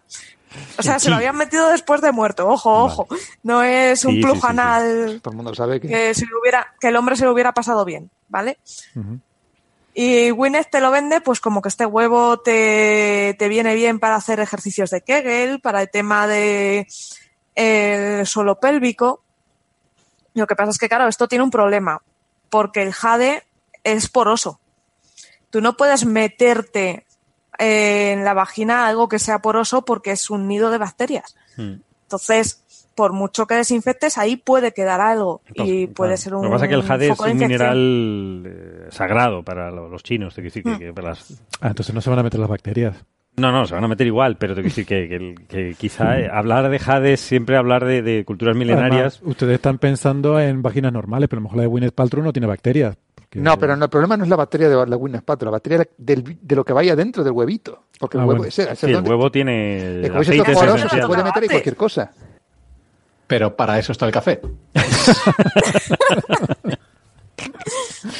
Ay, ¿qué, qué mezclas estamos haciendo aquí? A ver, no, no, Yo- pero los ejercicios de suelo pélvico son algo que, que sí que No, no, existe y que, que son sí, totalmente... Claro, eh. claro, no, eso, Eso es muy bien. científico, sí. Lo que pasa es que bien. meterte un huevo para hacer los ejercicios por ahí y demás, hombre, si fuese de plástico y si fuese estéril, pues mira. No, pero ahí creo que el problema con el huevo, me parece que es lo que tú decías, Western, Ujú. que es que dicen que es una tradición milenaria. No, sé Tradición- qué No, no, milenaria, eso es una Eh, cosa que claro. Claro, que ya te digo que no encontraron nada. No Esta es, ¿no? gente que es, es No. que además dice que es una tradición milenaria china. Ya te digo que la mujer esta de dirán- artículos se fue a buscarla y de eso nada, no hay Sí, nada. son, son dos, dos doctoras de, de la medicina pélvica femenina y eh, cirugía reconstructiva que fueron a mirar en el archivo y en, en objetos eh, de Jade, mil- miles de objetos de Jade, en bases de datos, en arqueología, en, y no encontraron ningún huevo. Sí, básicamente Nada. preguntaron a los chinos que no- y los chinos respondieron que nosotros hacemos qué con qué que nos metemos que por dónde. para Además, hacer todos qué. sabemos que para, para el ejercicio del suelo pélvico son mucho mejor las mancuernas. No voy a preguntar lo que hacemos con las mancuernas. Mira, Sara mencionaba las categorías que tiene en su página web, fíjate. Son bienestar, Hmm. vale. Entre las sábanas. Bueno, Pues, eso está claro, Cosas de vibrador cama, de 3.000 euros. vibrador tal, vale. Ah, no, pensé que eran las sabanitas de raso. Y ahora- No, no, no. no. Ahora viene terapia cósmica. Eso sí terapia que me- es interesante. Cósmica. Eso Supongo creo que... que se los doy yo a mis alumnos, me parece. en contraposición a la terapia de la Tierra, claro. Eh, Está Que no la está en el cósmica cosmos, y la de la. Tierra. No, yo creo que es que se, se ha escapado la S. Entonces eso que estamos haciendo Cómica. nosotros ahora Cómica. mismo, terapia cómica. Cómica. Claro, ya empezamos a tener aquí, porque terapia cómica no es bienestar. Eh, o, o el bienestar no es terapia cósmica. O Es sea, que sí. está todo ahí. A lo mejor es que la terapia cósmica no es para estar bien, es para estar mal, yo qué sé. Sí, no pregúntale sé. a mis alumnos. Luego, luego está aromaterapia. Bueno, Vale. Bueno, clásico. Eh, tampoco, no sé, esto como que solapa, ¿no? No puedes tener aromaterapia que sea cósmica. Por ejemplo, los olores de metano de, de titán, yo qué sé. Mm. Ojo, no nos cachondeemos que ha salido un perfume, además lo ha hecho una española, Sí, sí. Que se llama Out of This World, que lo ha hecho con los aromas de los distintos planetas del sistema solar. ¿ah? Yo no sé si perfume es la palabra adecuada O sea, para alguno- eso. No, no, no, no, porque- pues dicen que huele bastante, o sea, que la mujer lo ha hecho bien y que debe ser chulo, debe ser no curioso. sé, yo solo digo que, que- Hay que algunos que tienen que apestar. Titán alguno- tiene que oler, yo solo digo eso. Uno Sí. que apesta, sí. El problema, el problema de la aromaterapia cósmica es que es 99.9% hidrógeno, con lo cual Lo cual te deja igual. Como se te ocurra ponerte a Como- fumar, como la hemos liado. explota, pero Sí, vamos. sí. Pero bueno, acabas con todos tus problemas de salud y de todo. Luego está eh, cuidado oral, eh, cuidado femenino, Vale. luego eh, alimentación y luego accesorios de gimnasia. Entonces, claro, es lo que dice esta chica, es que esto todo solapa con todo. Todo solapa con todo. Y después hay cosas, por ¿El ejemplo, huevo entra en accesorios de gimnasia? es que no sé, O, gimnasia o o entre bienestar, bienestar. higiene femenina. Higiene femenina. y cosas muy extrañas. higiene oral, Entre se- asa- según lo que entre hagas la página web y había una cosa que era mi, ay, ¿cómo se dice? Que lo- a lo mejor hasta para, para aromaterapia te sirve. Mindfulness. Bueno, la mindfulness estoy hablando con psiquiatras y tiene sentido. ¿Tiene sentido? Algún, algún programa hablaremos de eso. Ostras, pues me lo tienes que explicar porque una- yo una- pienso, yo sí, pienso que es no. totalmente una cosa de estas no, no, totalmente se usa, se usa en psicoterapia. Ah, sí. Bueno, Sí, pero, pero bueno. es que psicoterapia también es totalmente magufa. No, hombre, te voy a dar. perdón, perdón, perdón. Me ha salido la vena, Ya, ya hablaremos. la vena fundamentalista, lo siento. Yo, por- yo una, yo por una vez voy a alinearme con Bernabé en esta. No, pero, pero- es para otro programa. Otra cosa que Para los cursos de mindfulness sean un timo, pero eso es otro tema. Ya.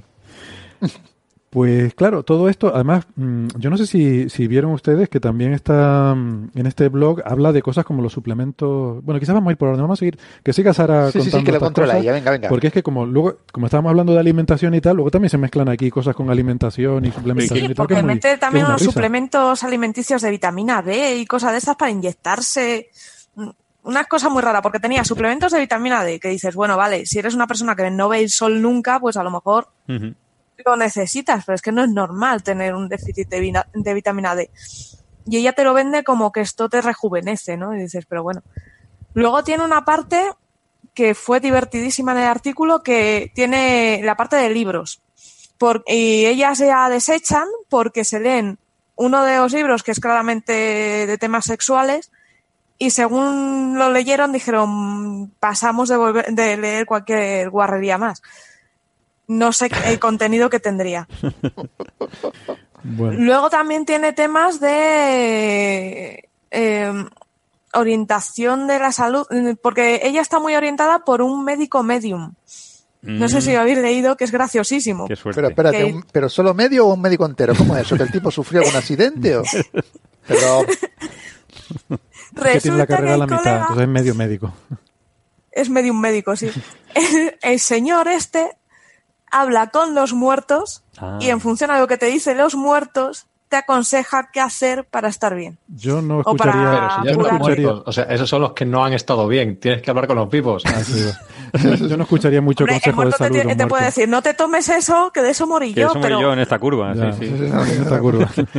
pues no sé yo, o sea, vamos a ver. eh, Luego, hay, un, hay un tema ¿no? sobre lo de los suplementos, que es que los venden en alimentación, que dice esta chica que esto, Sí. esto, es, esto es un, eh, terrible, terrible. O sea, alimentación es una cosa y suplementos son otra, no, no es lo mismo. Puede- tiene suplementos de vitamina B12, que es lógico en su caso, porque no toma carne. Y entonces hay, hay, que, Ah, claro. hay que suplementar, pero es que a los demás no, les- no le hace falta a mucha gente, entonces... mm, Vale, pero no lo vendas en alimentación. No, no, porque no. sí. No es lo mismo, ¿no? Eh, y de hecho es un, es un problema importante. Sí, es verdad, lo del medium este, bueno, ya, ya te indica mucho por dónde van aquí los tiros, ¿no? O sea, un tío que... madre. No, y luego tiene una cosa, yo no sé si lo entendí bien, pero me pareció leer, tampoco le dediqué tanta atención a esto, ¿eh? Eh, corríjame si me equivoco, pero me pareció leer que vende una sauna infrarroja de 4.000 dólares sí, sí, sí. para el cáncer. O sea, vamos a ver, No, esto ya es de lo más deleznable. Que dices, no, no, es que además lo pone ella, dice, esto es, as- esto es asqueroso, dice, pero vamos a ver, ¿cómo va a ser que una sauna te quita el cáncer? Pero ¿estás seguro que es para quitártelo o para dártelo? Bueno, pues sí, a lo Hombre, mejor si es para los para el cáncer, Si es muy intensa la radiación, Sí. tendría que ser ionizante. Y ya si es ultravioleta no te Si digo. ya no ¿no? es Sí, ultravioleta. sí, sí, eso ultravioleta. tomar el sol mejor. No, Claro. pero estaba pensando yo que no es tan grave lo de hablar con los muertos. Lo chungo es que te respondan. Yo tengo que hacer- O sea, hablar, tú puedes hablar todo lo que tú quieras. El día que te empiecen a responder, pues busca ayuda médica. pero- Ya, ya, lo que pasa es que cuando te cobran por darte consejos que te dan los muertos sobre salud, yo no sé. Yo, en fin, Es que suena todo tan a estafa y tan a venta de humo que, ¿En que serio? alucinas. ¿Estafa? al final concluye que es un 90%. Ese es el número. ¿no? Sí. Ese es el Y ya te resultado digo que quitaron muchas cosas porque Sí. además dice- eh, tiene un apartado en el artículo que dice, bueno, tuvimos que quitar cosas que claramente no eran estafa, dice, porque las esterillas para hacer yoga, pues eso es una esterilla para hacer yoga, Sí, o sea, sí. no, no hay más. Eh, los rulos de foam para hacer pilates, pues es un rulo de foam que se usa, o sea, Pues que sí, sí. eso no es. Pero eh, sea, yo- mí, mi favorito, perdona, mi favorito es que casi, se- casi nos olvida mencionarlo. Es el de los las pegatinas de vibración corporal hechas con tecnología de la NASA. Ah, Ah, ah, sí, Sí, sí, sí, porque todo esto... Y que la NASA ha dicho que no tiene nada que ver. Ah, que la NASA ha dicho ni, ni nada, claro. o sea, ¿qué, ¿qué va a tener que ver? Pegatinas de vibración corporal. Porque la idea es algo así como que, a ver, es que lo explicaba por aquí, y es que es una risa, de verdad, que nuestro cuerpo eh, tiene unas frecuencias de vibración que cuando se nos desequilibran por el estrés y, y el, el ajetreo cotidiano, pues eso nos, nos gasta la energía y nos sentimos agotados. Y entonces esa energía se recupera con unas pegatinas que ponen nuestro cuerpo a vibrar en las frecuencias correctas. Entonces, bueno, usa siempre todas las palabras estas magufas, ¿no? De energía, frecuencia. energía y tal. vibración. Ella cuando dice eso ya Energía, la vibración y frecuencia para, para tal. Ah, y los huevos también hay que recargarlos, ¿eh? Que es que Ah, ustedes no han tenido en cuenta eso. Ah. Ah, verdad, verdad, verdad, que los el huevos huevo de jade. a ser que lo estamos Pero, haciendo mal. ¿qué, qué es? ¿Micro USB o cómo? No. USB-C, que es, Energía de la luna. a ella le gusta más. Ah, de la De luna. la luna, vaya. Mira, tiene que dar la Lo luna. tiene todo, lo tiene, le da Es todo. que toca todos los palos. Hombre, ¿no? Pero- yo, Gwyneth, hazme caso. Para no pillar unos hongos o bacterias, mejor recárgalo con ultravioleta. Ultravioleta. ¿Vale? Metes el huevo debajo de la luz ultravioleta bien durante unas horitas y te queda guay. A ver, a ver, ¿co- ¿qué clase de energía de la luna? Hombre, no va, no va a ser luz visible, eh, No. claramente. Vamos a ver, no, perdona. Es como primero, la del sol, La luna la del- emite... No, pero es como los cristales. Los cristales absorben la energía de la Tierra.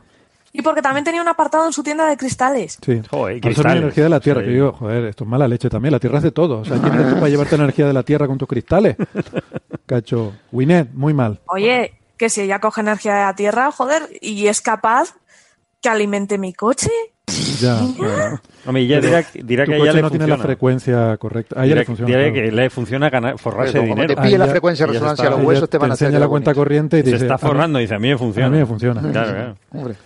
Como te pille la frecuencia de resonancia a los huesos, nos vamos a reír. No todos. vamos a Sí. ver todo. Eso sí. Bueno, pues nada. ¿Nominamos a Gwyneth para el premio Ruido? Venga, no sé. Sí, Más yo que creo nada- que sí. No, Sí. no es que sea la única en hacer esto, claro, esto hay mucha gente que lo hace, pero al ser tan famosa, Sí. pues como que tiene más repercusión, ¿no? Y además, estando con Tony Stark, o sea, que el tipo hace ciencia, Tony Stark. Vale, un poquito rara, pero hace ciencia, que nos haga esto. Está con Tony Stark, no está con uno de Coldplay. No, ya no. ¡Uy, Ya no, Dios! No Sección tenemos... del corazón. Pero estaba no con tenemos uno de idea. Coldplay que decía que era virgen. Hasta Ay, que, que ella le enganchó. Pero espera, ¿la introducción de huevos cuenta como... ¿Tiene algo que ver con la virginidad o, No o eso es otra cosa aparte? No sabemos su criterio. Yo solo digo que los huevos ya no están en su no página web, que yo los estuve buscando Sí. por intereses particulares de, de este programa, Para hacer un obviamente, regalo. Vaya. Y no los encontré por ningún lado. Yo que quería acabar diciendo, ¿tiene huevos, Winnet? Pues ya ya no. me lo he Ah, yo por lo menos no los encontré. Ahora bien, lo que pasa es que la página web Igual no no estaba mirando donde tendría. A lo mejor yo estuve mirando en sitios donde no tendría que haber mirado. Sobre todo con aquella cosa que tú te pones, que conectas al USB y te pones en salvacea la parte y no sé para qué muy bien. Ah, Va a quedar un poco raro cuando Gran Hermano esté haciendo el scan de tu, de tu nav- navegación por internet y encuentre que Ah, pero eso va a ser de lo más normal que van a encontrar. que estás mirando páginas de, a higiene femenina. Se va, se va a por fin está mirando algo normal este hombre. ¿Ah, sí? Dirán eso, seguramente. Cambiemos de tema.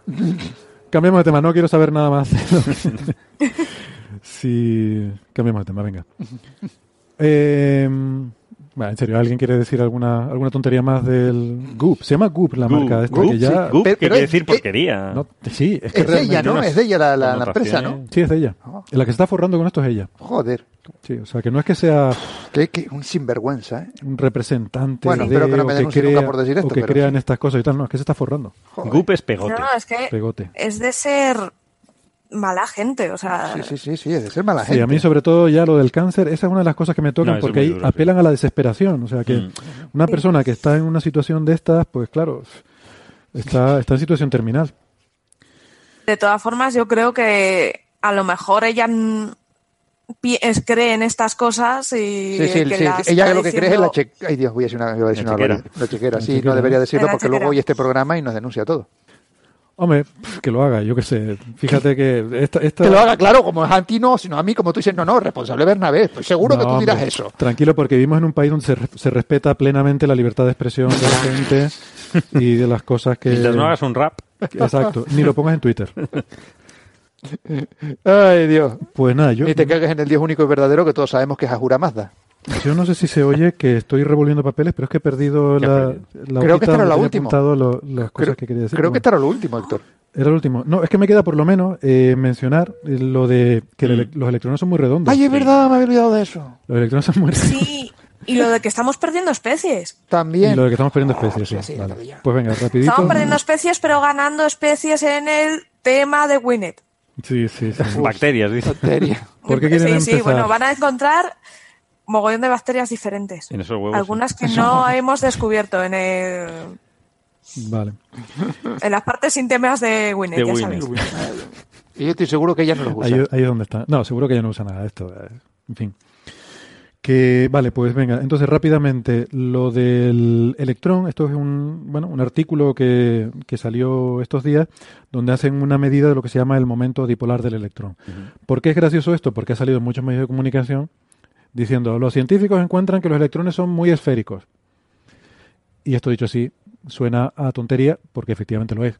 Esto dicho así, pues sí, todos, yo creo que todos tenemos en mente que los electrones son muy redondos, ¿no?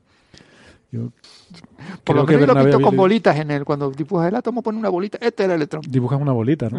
Y aparte uno piensa pues, que un electrón, al fin y al cabo, incluso con un razonamiento un poco más sofisticado, bueno, es una excitación de un campo cuántico que tiene carga eléctrica, pero esa carga, eh, en fin, se ve igual desde todas las direcciones. Sí, Tú bueno, sientes la misma fuerza, Mm. con lo cual... hombre, la carga lo que sí tiene una distribución muy esférica, eso sí es verdad. La más que sí bueno más que la carga al fin y al cabo nosotros pensamos en partículas puntuales no no pero el electrón no, puede ser un punto es una nube de probabilidad. Es una, nube, de probabilidad, efectivamente es lo que dice Carlos una nube de probabilidad bueno pero ahí ya entramos claro es que ya si entramos en un electrón en un átomo ya ahí la cosa es pero... más porque los orbitales no tienen por qué ser esféricos. Hay orbitales que no son esféricos. No no claro que no pero si suponemos que el electrón está por ahí bailando solo. Pero un electrón suelto. Cuando llamamos un electrón aislado en el universo pues en principio la fuerza eléctrica es independiente de la dirección de la que, de la que, la, que la midas, con lo cual uno pensaría que todo esto es, es así. ¿Qué pasa? Que el asunto tiene una sutileza y por mm. eso el tema es interesante. El, el, tema, de hecho, es bastante interesante. Lo que pasa es que hay que contarlo bien. Mm. Como, por ejemplo, lo cuenta Francis, Villatoro en su blog. Efectivamente. Que ahí es donde yo lo he leído. Y a mí me gustó mucho cómo está explicado aquí. Y creo que esto lo mejor es que lo explique bien Francis cuando venga la próxima vez. Francis, si estás escuchando, te ponemos deberes también sobre esto. Sí, sí. Pero vamos, para que nadie se quede con la duda de si los electrones son muy redondos, lo que pasa es que efectivamente desde el punto de vista de la fuerza eléctrica, eh, la, interacción electromagnética tiene esa simetría esférica. Pero la, interacción débil en física de partículas, en el modelo estándar, eh, existe la interacción débil, que es una interacción que tiene una peculiaridad de que introduce cierta eh, asimetría, introduce un momento, lo que llamamos momento dipolar, que es lo que se quiere medir aquí. O sea, en principio uno puede descomponer una cosa esférica en diferentes momentos. El primer término sería cuánto esférico es, luego el segundo término sería pues que es un dipolo, quiere decir que podrías verlo como algo alargado y así, ¿no? Hay diferentes términos, luego el cuadrupolo, el octopolo, etcétera. Es una forma de caracterizar una cosa, eh, las desviaciones de la esfericidad. Entonces, la interacción débil introduce un cierto momento dipolar en el electrón, pero que es pequeñajísimo. Es pequeñajísimo. Y es interesante porque eso está relacionado con la, simetría CP, es la simetría carga-paridad, que yo, no sé si Sara quiere decir algo, pero te veo como que te estás riendo, no, es por otra cosa. El gato, ¿está el gato por ahí? ya está. No, no, está mi gato. Es que no ha salido todavía, ¿eh? Mira que nos queda poco de programa y no ha aparecido el gato todavía. Es difícil, es difícil, porque tengo a la gata en el salón, entonces en cuanto ah. está la gata, no, no viene. Pasa de ti, bueno, vale, lo entendemos. Sí, digamos que es un pobre macho y las, las hembras tienen muy mala leche en el mundo felino. Vale, vale, bueno, pues para la porra del gato de Sara igual hoy no aparece, lo siento.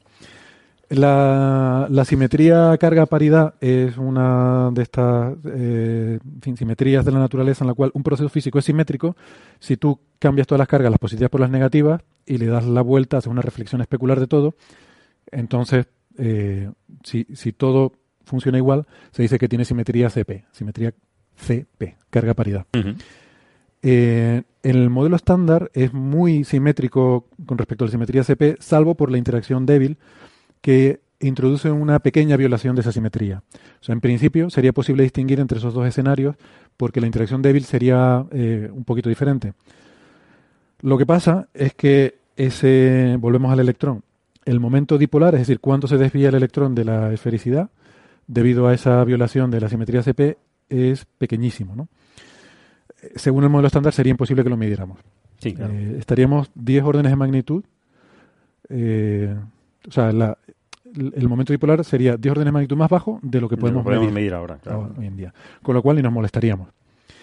Lo que pasa es que algunas de las extensiones que hay al modelo estándar introducen otras violaciones de paridad CP que hacen que sea mucho mayor esa violación de paridad y hacen que el momento dipolar del electrón fuera mucho mayor. Y en concreto lo que hay en esta medida es que esta medida ahora es un orden de magnitud mejor que la medida anterior. Había una medida anterior que se había publicado en Science eh, esta es casi un factor 10 mejor, más sensible, y aún así no detecta nada. O sea, detecta que el electrón sigue siendo esférico hasta, hasta este nivel. Entonces esto ya empieza a descartar algunos de estos modelos que meten mucha más eh, violación de, de, paridad CP. Y esto sobre todo porque es muy chulo, porque esto tiene que ver con el problema de por qué en el universo existe algo. en principio, la física de partículas que conocemos, el modelo estándar, nos dice que se deben generar el mismo número de partículas que de antipartículas. O sea que en el Big Bang se debieron producir el mismo número de la misma, el mismo número de materia, la misma cantidad de materia que de antimateria, con lo cual se tendría que haber aniquilado toda y no tendría que quedar nada de materia en el universo. Sin embargo, pensamos que en el universo hay algo de materia. Existimos. Existimos. Y que ese algo de materia que hay eh, sería un residuo del orden de creo, no recuerdo el número, pero creo que es del orden de 10 a la menos 10 de la original. O sea, que es un residuo mm, tan pequeño como una 10.000 millonésima parte de la cantidad de materia original que había. Se aniquiló la materia con la antimateria y quedó una 10.000 millonésima parte de residuo, que había más de materia que de antimateria, y eso es toda la materia que hay en el universo. Esa es la explicación, digamos, más aceptada de, de por qué hay materia.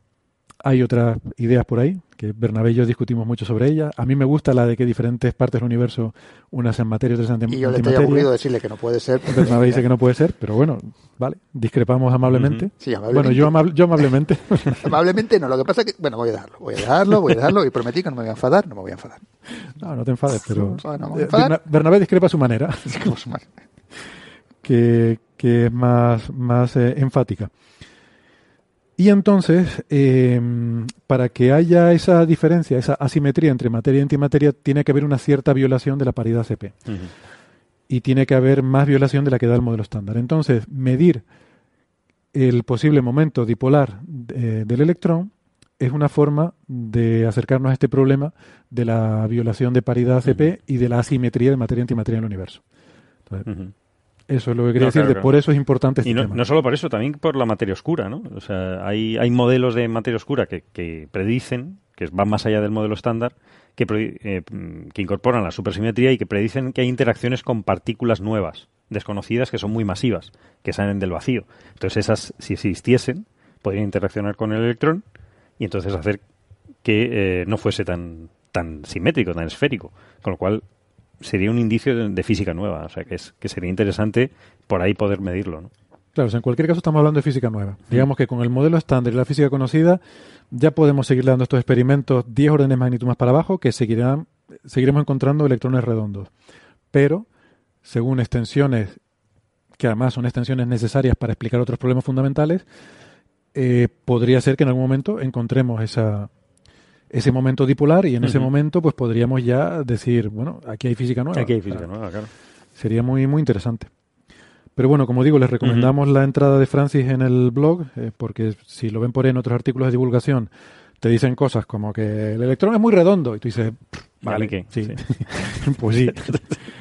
Eh, pero aquí está mejor explicado y ya, insisto, cuando venga Francis, pues a ver si nos lo Y cuenta tanto con como más, que dice, con más otros artículos ponen las cargas positivas y las cargas negativas se alinean en el electrón y tú dices, ¿qué carga positiva, hijo hombre de Dios? Cargas positivas y negativas en el electrón. Sí. Vale. Teniendo en cuenta que el electrón tiene carga fundamental, tiene que ser toda negativa. El electrón no puede tener carga positiva de ningún una- tipo. la carga está, está cuantizada, ¿no? No, carga no, electrón. carga negativa y punto. No puede haber carga Mm. positiva en el electrón. Eso es lo que Mm. estaba leyendo yo en el artículo y decía, pero, pero ¿qué me estás contando? Eh, A lo mejor es Eso que- lo sé hasta yo. A lo mejor es que tiene energía positiva y energía negativa. Mira, que te mato con la, te meto con la botella. Si fuera de cristal, ya te, te lo habría roto en la cabeza ya. Bueno, venga, nos estamos quedando sin especies. Pero, eh, Bernabé se pone a dar bofetadas, no sé si tendrá algo que ver, pero hay un informe de la WWF, la World Wildlife Federation, Foundation. Foundation, perdón.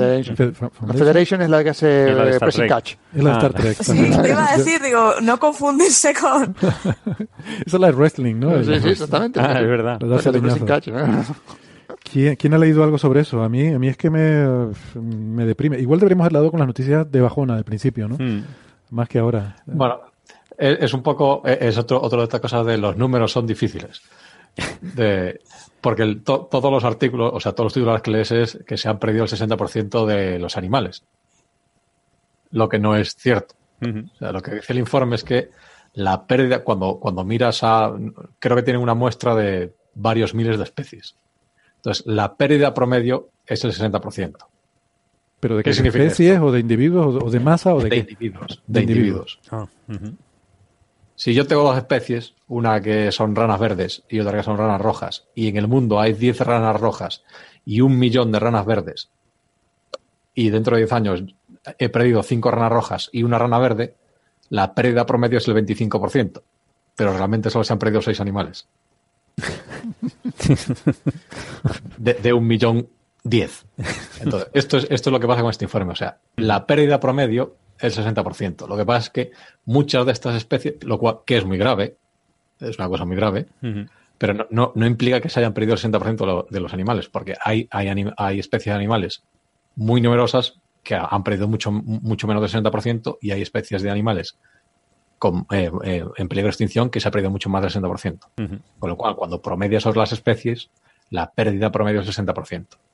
Después también otra cosa y es que, eh, por motivos evidentes, las especies en peligro de extinción están mucho mejor muestreadas que, digamos, los mosquitos. Entonces, claro, o sea, si te pones a contar pandas y es muy fácil contar pandas y, rinocerontes blancos, pero claro, mucho más difícil contar ranas y, sanguijuelas, ¿no? Aparte, porque nadie quiere ponerse a contar sanguijuelas, sobre todo un viernes por la tarde. Entonces. Eh, Esa es la frase de este programa. Sí, Pero, pero, entonces, eso, de todas maneras, o sea, el, informe, la situación es grave en el sentido de que eh, hay una, o sea, ya los niveles de, digamos, el gradiente de especies, los niveles de pérdidas están eh, ya parejos con las grandes extinciones. O sea, el ritmo de pérdida de, animales es, ese nivel, ¿no? Y otra cosa que, identifica este informe es qué, es lo que produce esta pérdida de especies. Pérdida de, animales, perdón. Y es principalmente por eso, o sea, la sobreexplotación de los medios, eh, tanto marino como, como, como terrestre, lo que le llaman la fragmentación de medios, y es que, o sea, eh, eh, cambios que introduce eh, la humanidad en los medios, como por ejemplo carreteras enormes que separan zonas de, animales, que impiden la, progresión normal de las especies. ¿no? Si tú les, o sea, aíslas poblaciones o haces que las migraciones sean súper difíciles, pues eso también degrada la, condición de la especie. Y por primera vez el calentamiento global por ejemplo, por lo visto, en particular a los pájaros es una cosa que le afecta eh, de una manera muy pronunciada el cambio de, el cambio de temperatura media. Incluso en zonas eh, muy lejos de... Hay uno de los estudios que cita que... Se nos ha cortado. Hola, hola. hola. Hola, hola, hola, sí. Perdón. ¿Qué has hecho? Decía que, se dedican a, medir eh, la biodiversidad en pájaros en, en, zonas muy altas de Perú que están completamente deshabitadas y se dan cuenta de que hay una pérdida muy grande, a pesar de que las condiciones, eh, digamos, ambientales siguen siendo las mismas, hay una pérdida muy grande de individuos que sigue un poco la evolución de la temperatura promedio de, del planeta, ¿no? Y bueno, y es este, eh, por terminar, alguna nota positiva. Claro. No, pero, pero está bien, te, agradezco que, hayas explicado lo de los números, y además muy bien explicado, me, me, gustó mucho el ejemplo, porque yo cuando vi los titulares de esto, la verdad que no leí la noticia, pero cuando vi los titulares digo, seguro, seguro que hay un hay algo mal con estos números. O sea, no me puedes decir que el 60% de los animales han desaparecido, porque no me lo creo. Digo, seguro que esto tiene alguna, el típico matiz que se pierden, los números son difíciles. Me voy a los números son difíciles. Es que esto, a ver, muchas veces eh, tú puedes dar una cosa y decirla correctamente y generar una impresión equivocada. Y a veces cuando hablamos de extinciones, por ejemplo, decimos que, pues que se han extinguido el 50% de las especies. Eso no quiere decir necesariamente que hayan desaparecido el 50% de los animales. O sea, puede que sí o puede que no. Hmm. Normalmente las especies que se extinguen suelen ser las que están eh, las que las que están en peligro de extinción, que suelen tener pocos animales. Entonces, que se extingan muchas especies, no, no es que sea nada bueno, tampoco estoy haciendo apología de, extinguir especies, pero no es, no es exactamente lo mismo. Que tome nota la Audiencia Nacional. que tome nota. Y sobre todo, quiero recalcar que lo que dije sobre la escena en la que quemaban al cura en la Guerra de los Mundos no, me pareció divertida. O sea, quería, señores de la Audiencia Nacional, solo quería, quería ilustrarla como un ejemplo de, escena eh, de dramatismo. Era un cura protestante, Héctor. ¿Tú crees que les importará? Bueno, era protestante, es verdad. Eso, eso también lo quiero recalcar, era protestante. Que, total, que, que a veces confunde la, cosa, ¿no? Cuando se dice se pierden no sé cuántas especies, no significa que se pierdan no sé cuántos individuos. o sea, puede ser la paradoja de que aumente el número de animales y disminuya el número de especies, por ejemplo. Eso quiere decir que pierdes biodiversidad, que también es una cosa mala. O sea, tú quieres tener un número lo más amplio posible de, de especies y de variedad genética. Que esto es otra cosa de, la que hablan. Después, hacia el final del. Es un informe bastante largo, creo que son 80 páginas. Pues hacia el final empiezan a explorar un poco escenarios de, cómo puede ser la evolución de la biodiversidad en función de tipo de medidas que, los gobiernos adopten y tal. una de las cosas que dicen es que. O sea, que hay que un poco, hay que abandonar un poco la, la, idea que hay hoy en día de que, o sea, esto de, de, hombre, también vamos a ver, o sea, cada uno cuenta la feria como le va en ella. Entonces, o sea, esta fundación dice, evidentemente, esto, conservarlos, conservar el ecosistema tiene que ser prioritario. Pero lo que dicen es que efectivamente que hay que abandonar un poco la idea de que, es una cosa bonita, ¿no? Que la naturaleza es una cosa bonita y que tú tienes ahí tus parques y vas a verlos y tal, y para los niños. No. Dice que, o sea, gran parte de la actividad económica de los países depende de manera directa de la biodiversidad. En principio, por ejemplo, o sea, el 40% de, de, la comida que comemos depende de la diversidad de polinizadores, por ejemplo. Entonces, que o sea, hay ciertos umbrales de, de, conservación que si los cruzas, pues puede, se pueden producir crisis económicas bestiales, tener eh, carencias de comida, cosas así. Que no es solo una cosa de, de abracemos a los árboles. ¿no? Sí. yo creo que eso es súper importante. ¿no? O sea, yo creo que se tienen que dar cuenta los movimientos conservacionistas de que para tener éxito tienen que separarse de esa idea de que esto es una cosa bonita y que la A ver, todo el que diga que la naturaleza es bonita es que no conoce la naturaleza. O sea, la naturaleza es puñetera, es cruel, o sea, es lo más cruel que hay y es, y, y es la selva, eh, nunca mejor dicho. Pero pero que, que vamos, hay razones. Que la conservación no es, una cosa romántica. No, no, es una cosa. Ni debería ser de ideología, debería ser de todos los, de, todos los partidos. Es importante. O sea, claro, es importante, es, importante. es, es fundamental. Eso habría que matarlos a todos. No, porque los pájaros se quedan sin comer. Entonces... Seguro que encuentran claro. otra cosa que comer. Y no solo los pájaros, los murciélagos. Claro, está todo relacionado. Pues nada, con esto entonces yo creo que damos por finalizado el programa. ¿Queda Venga. algo más? Eh... Que se extingue el programa ya. Se extinga el programa.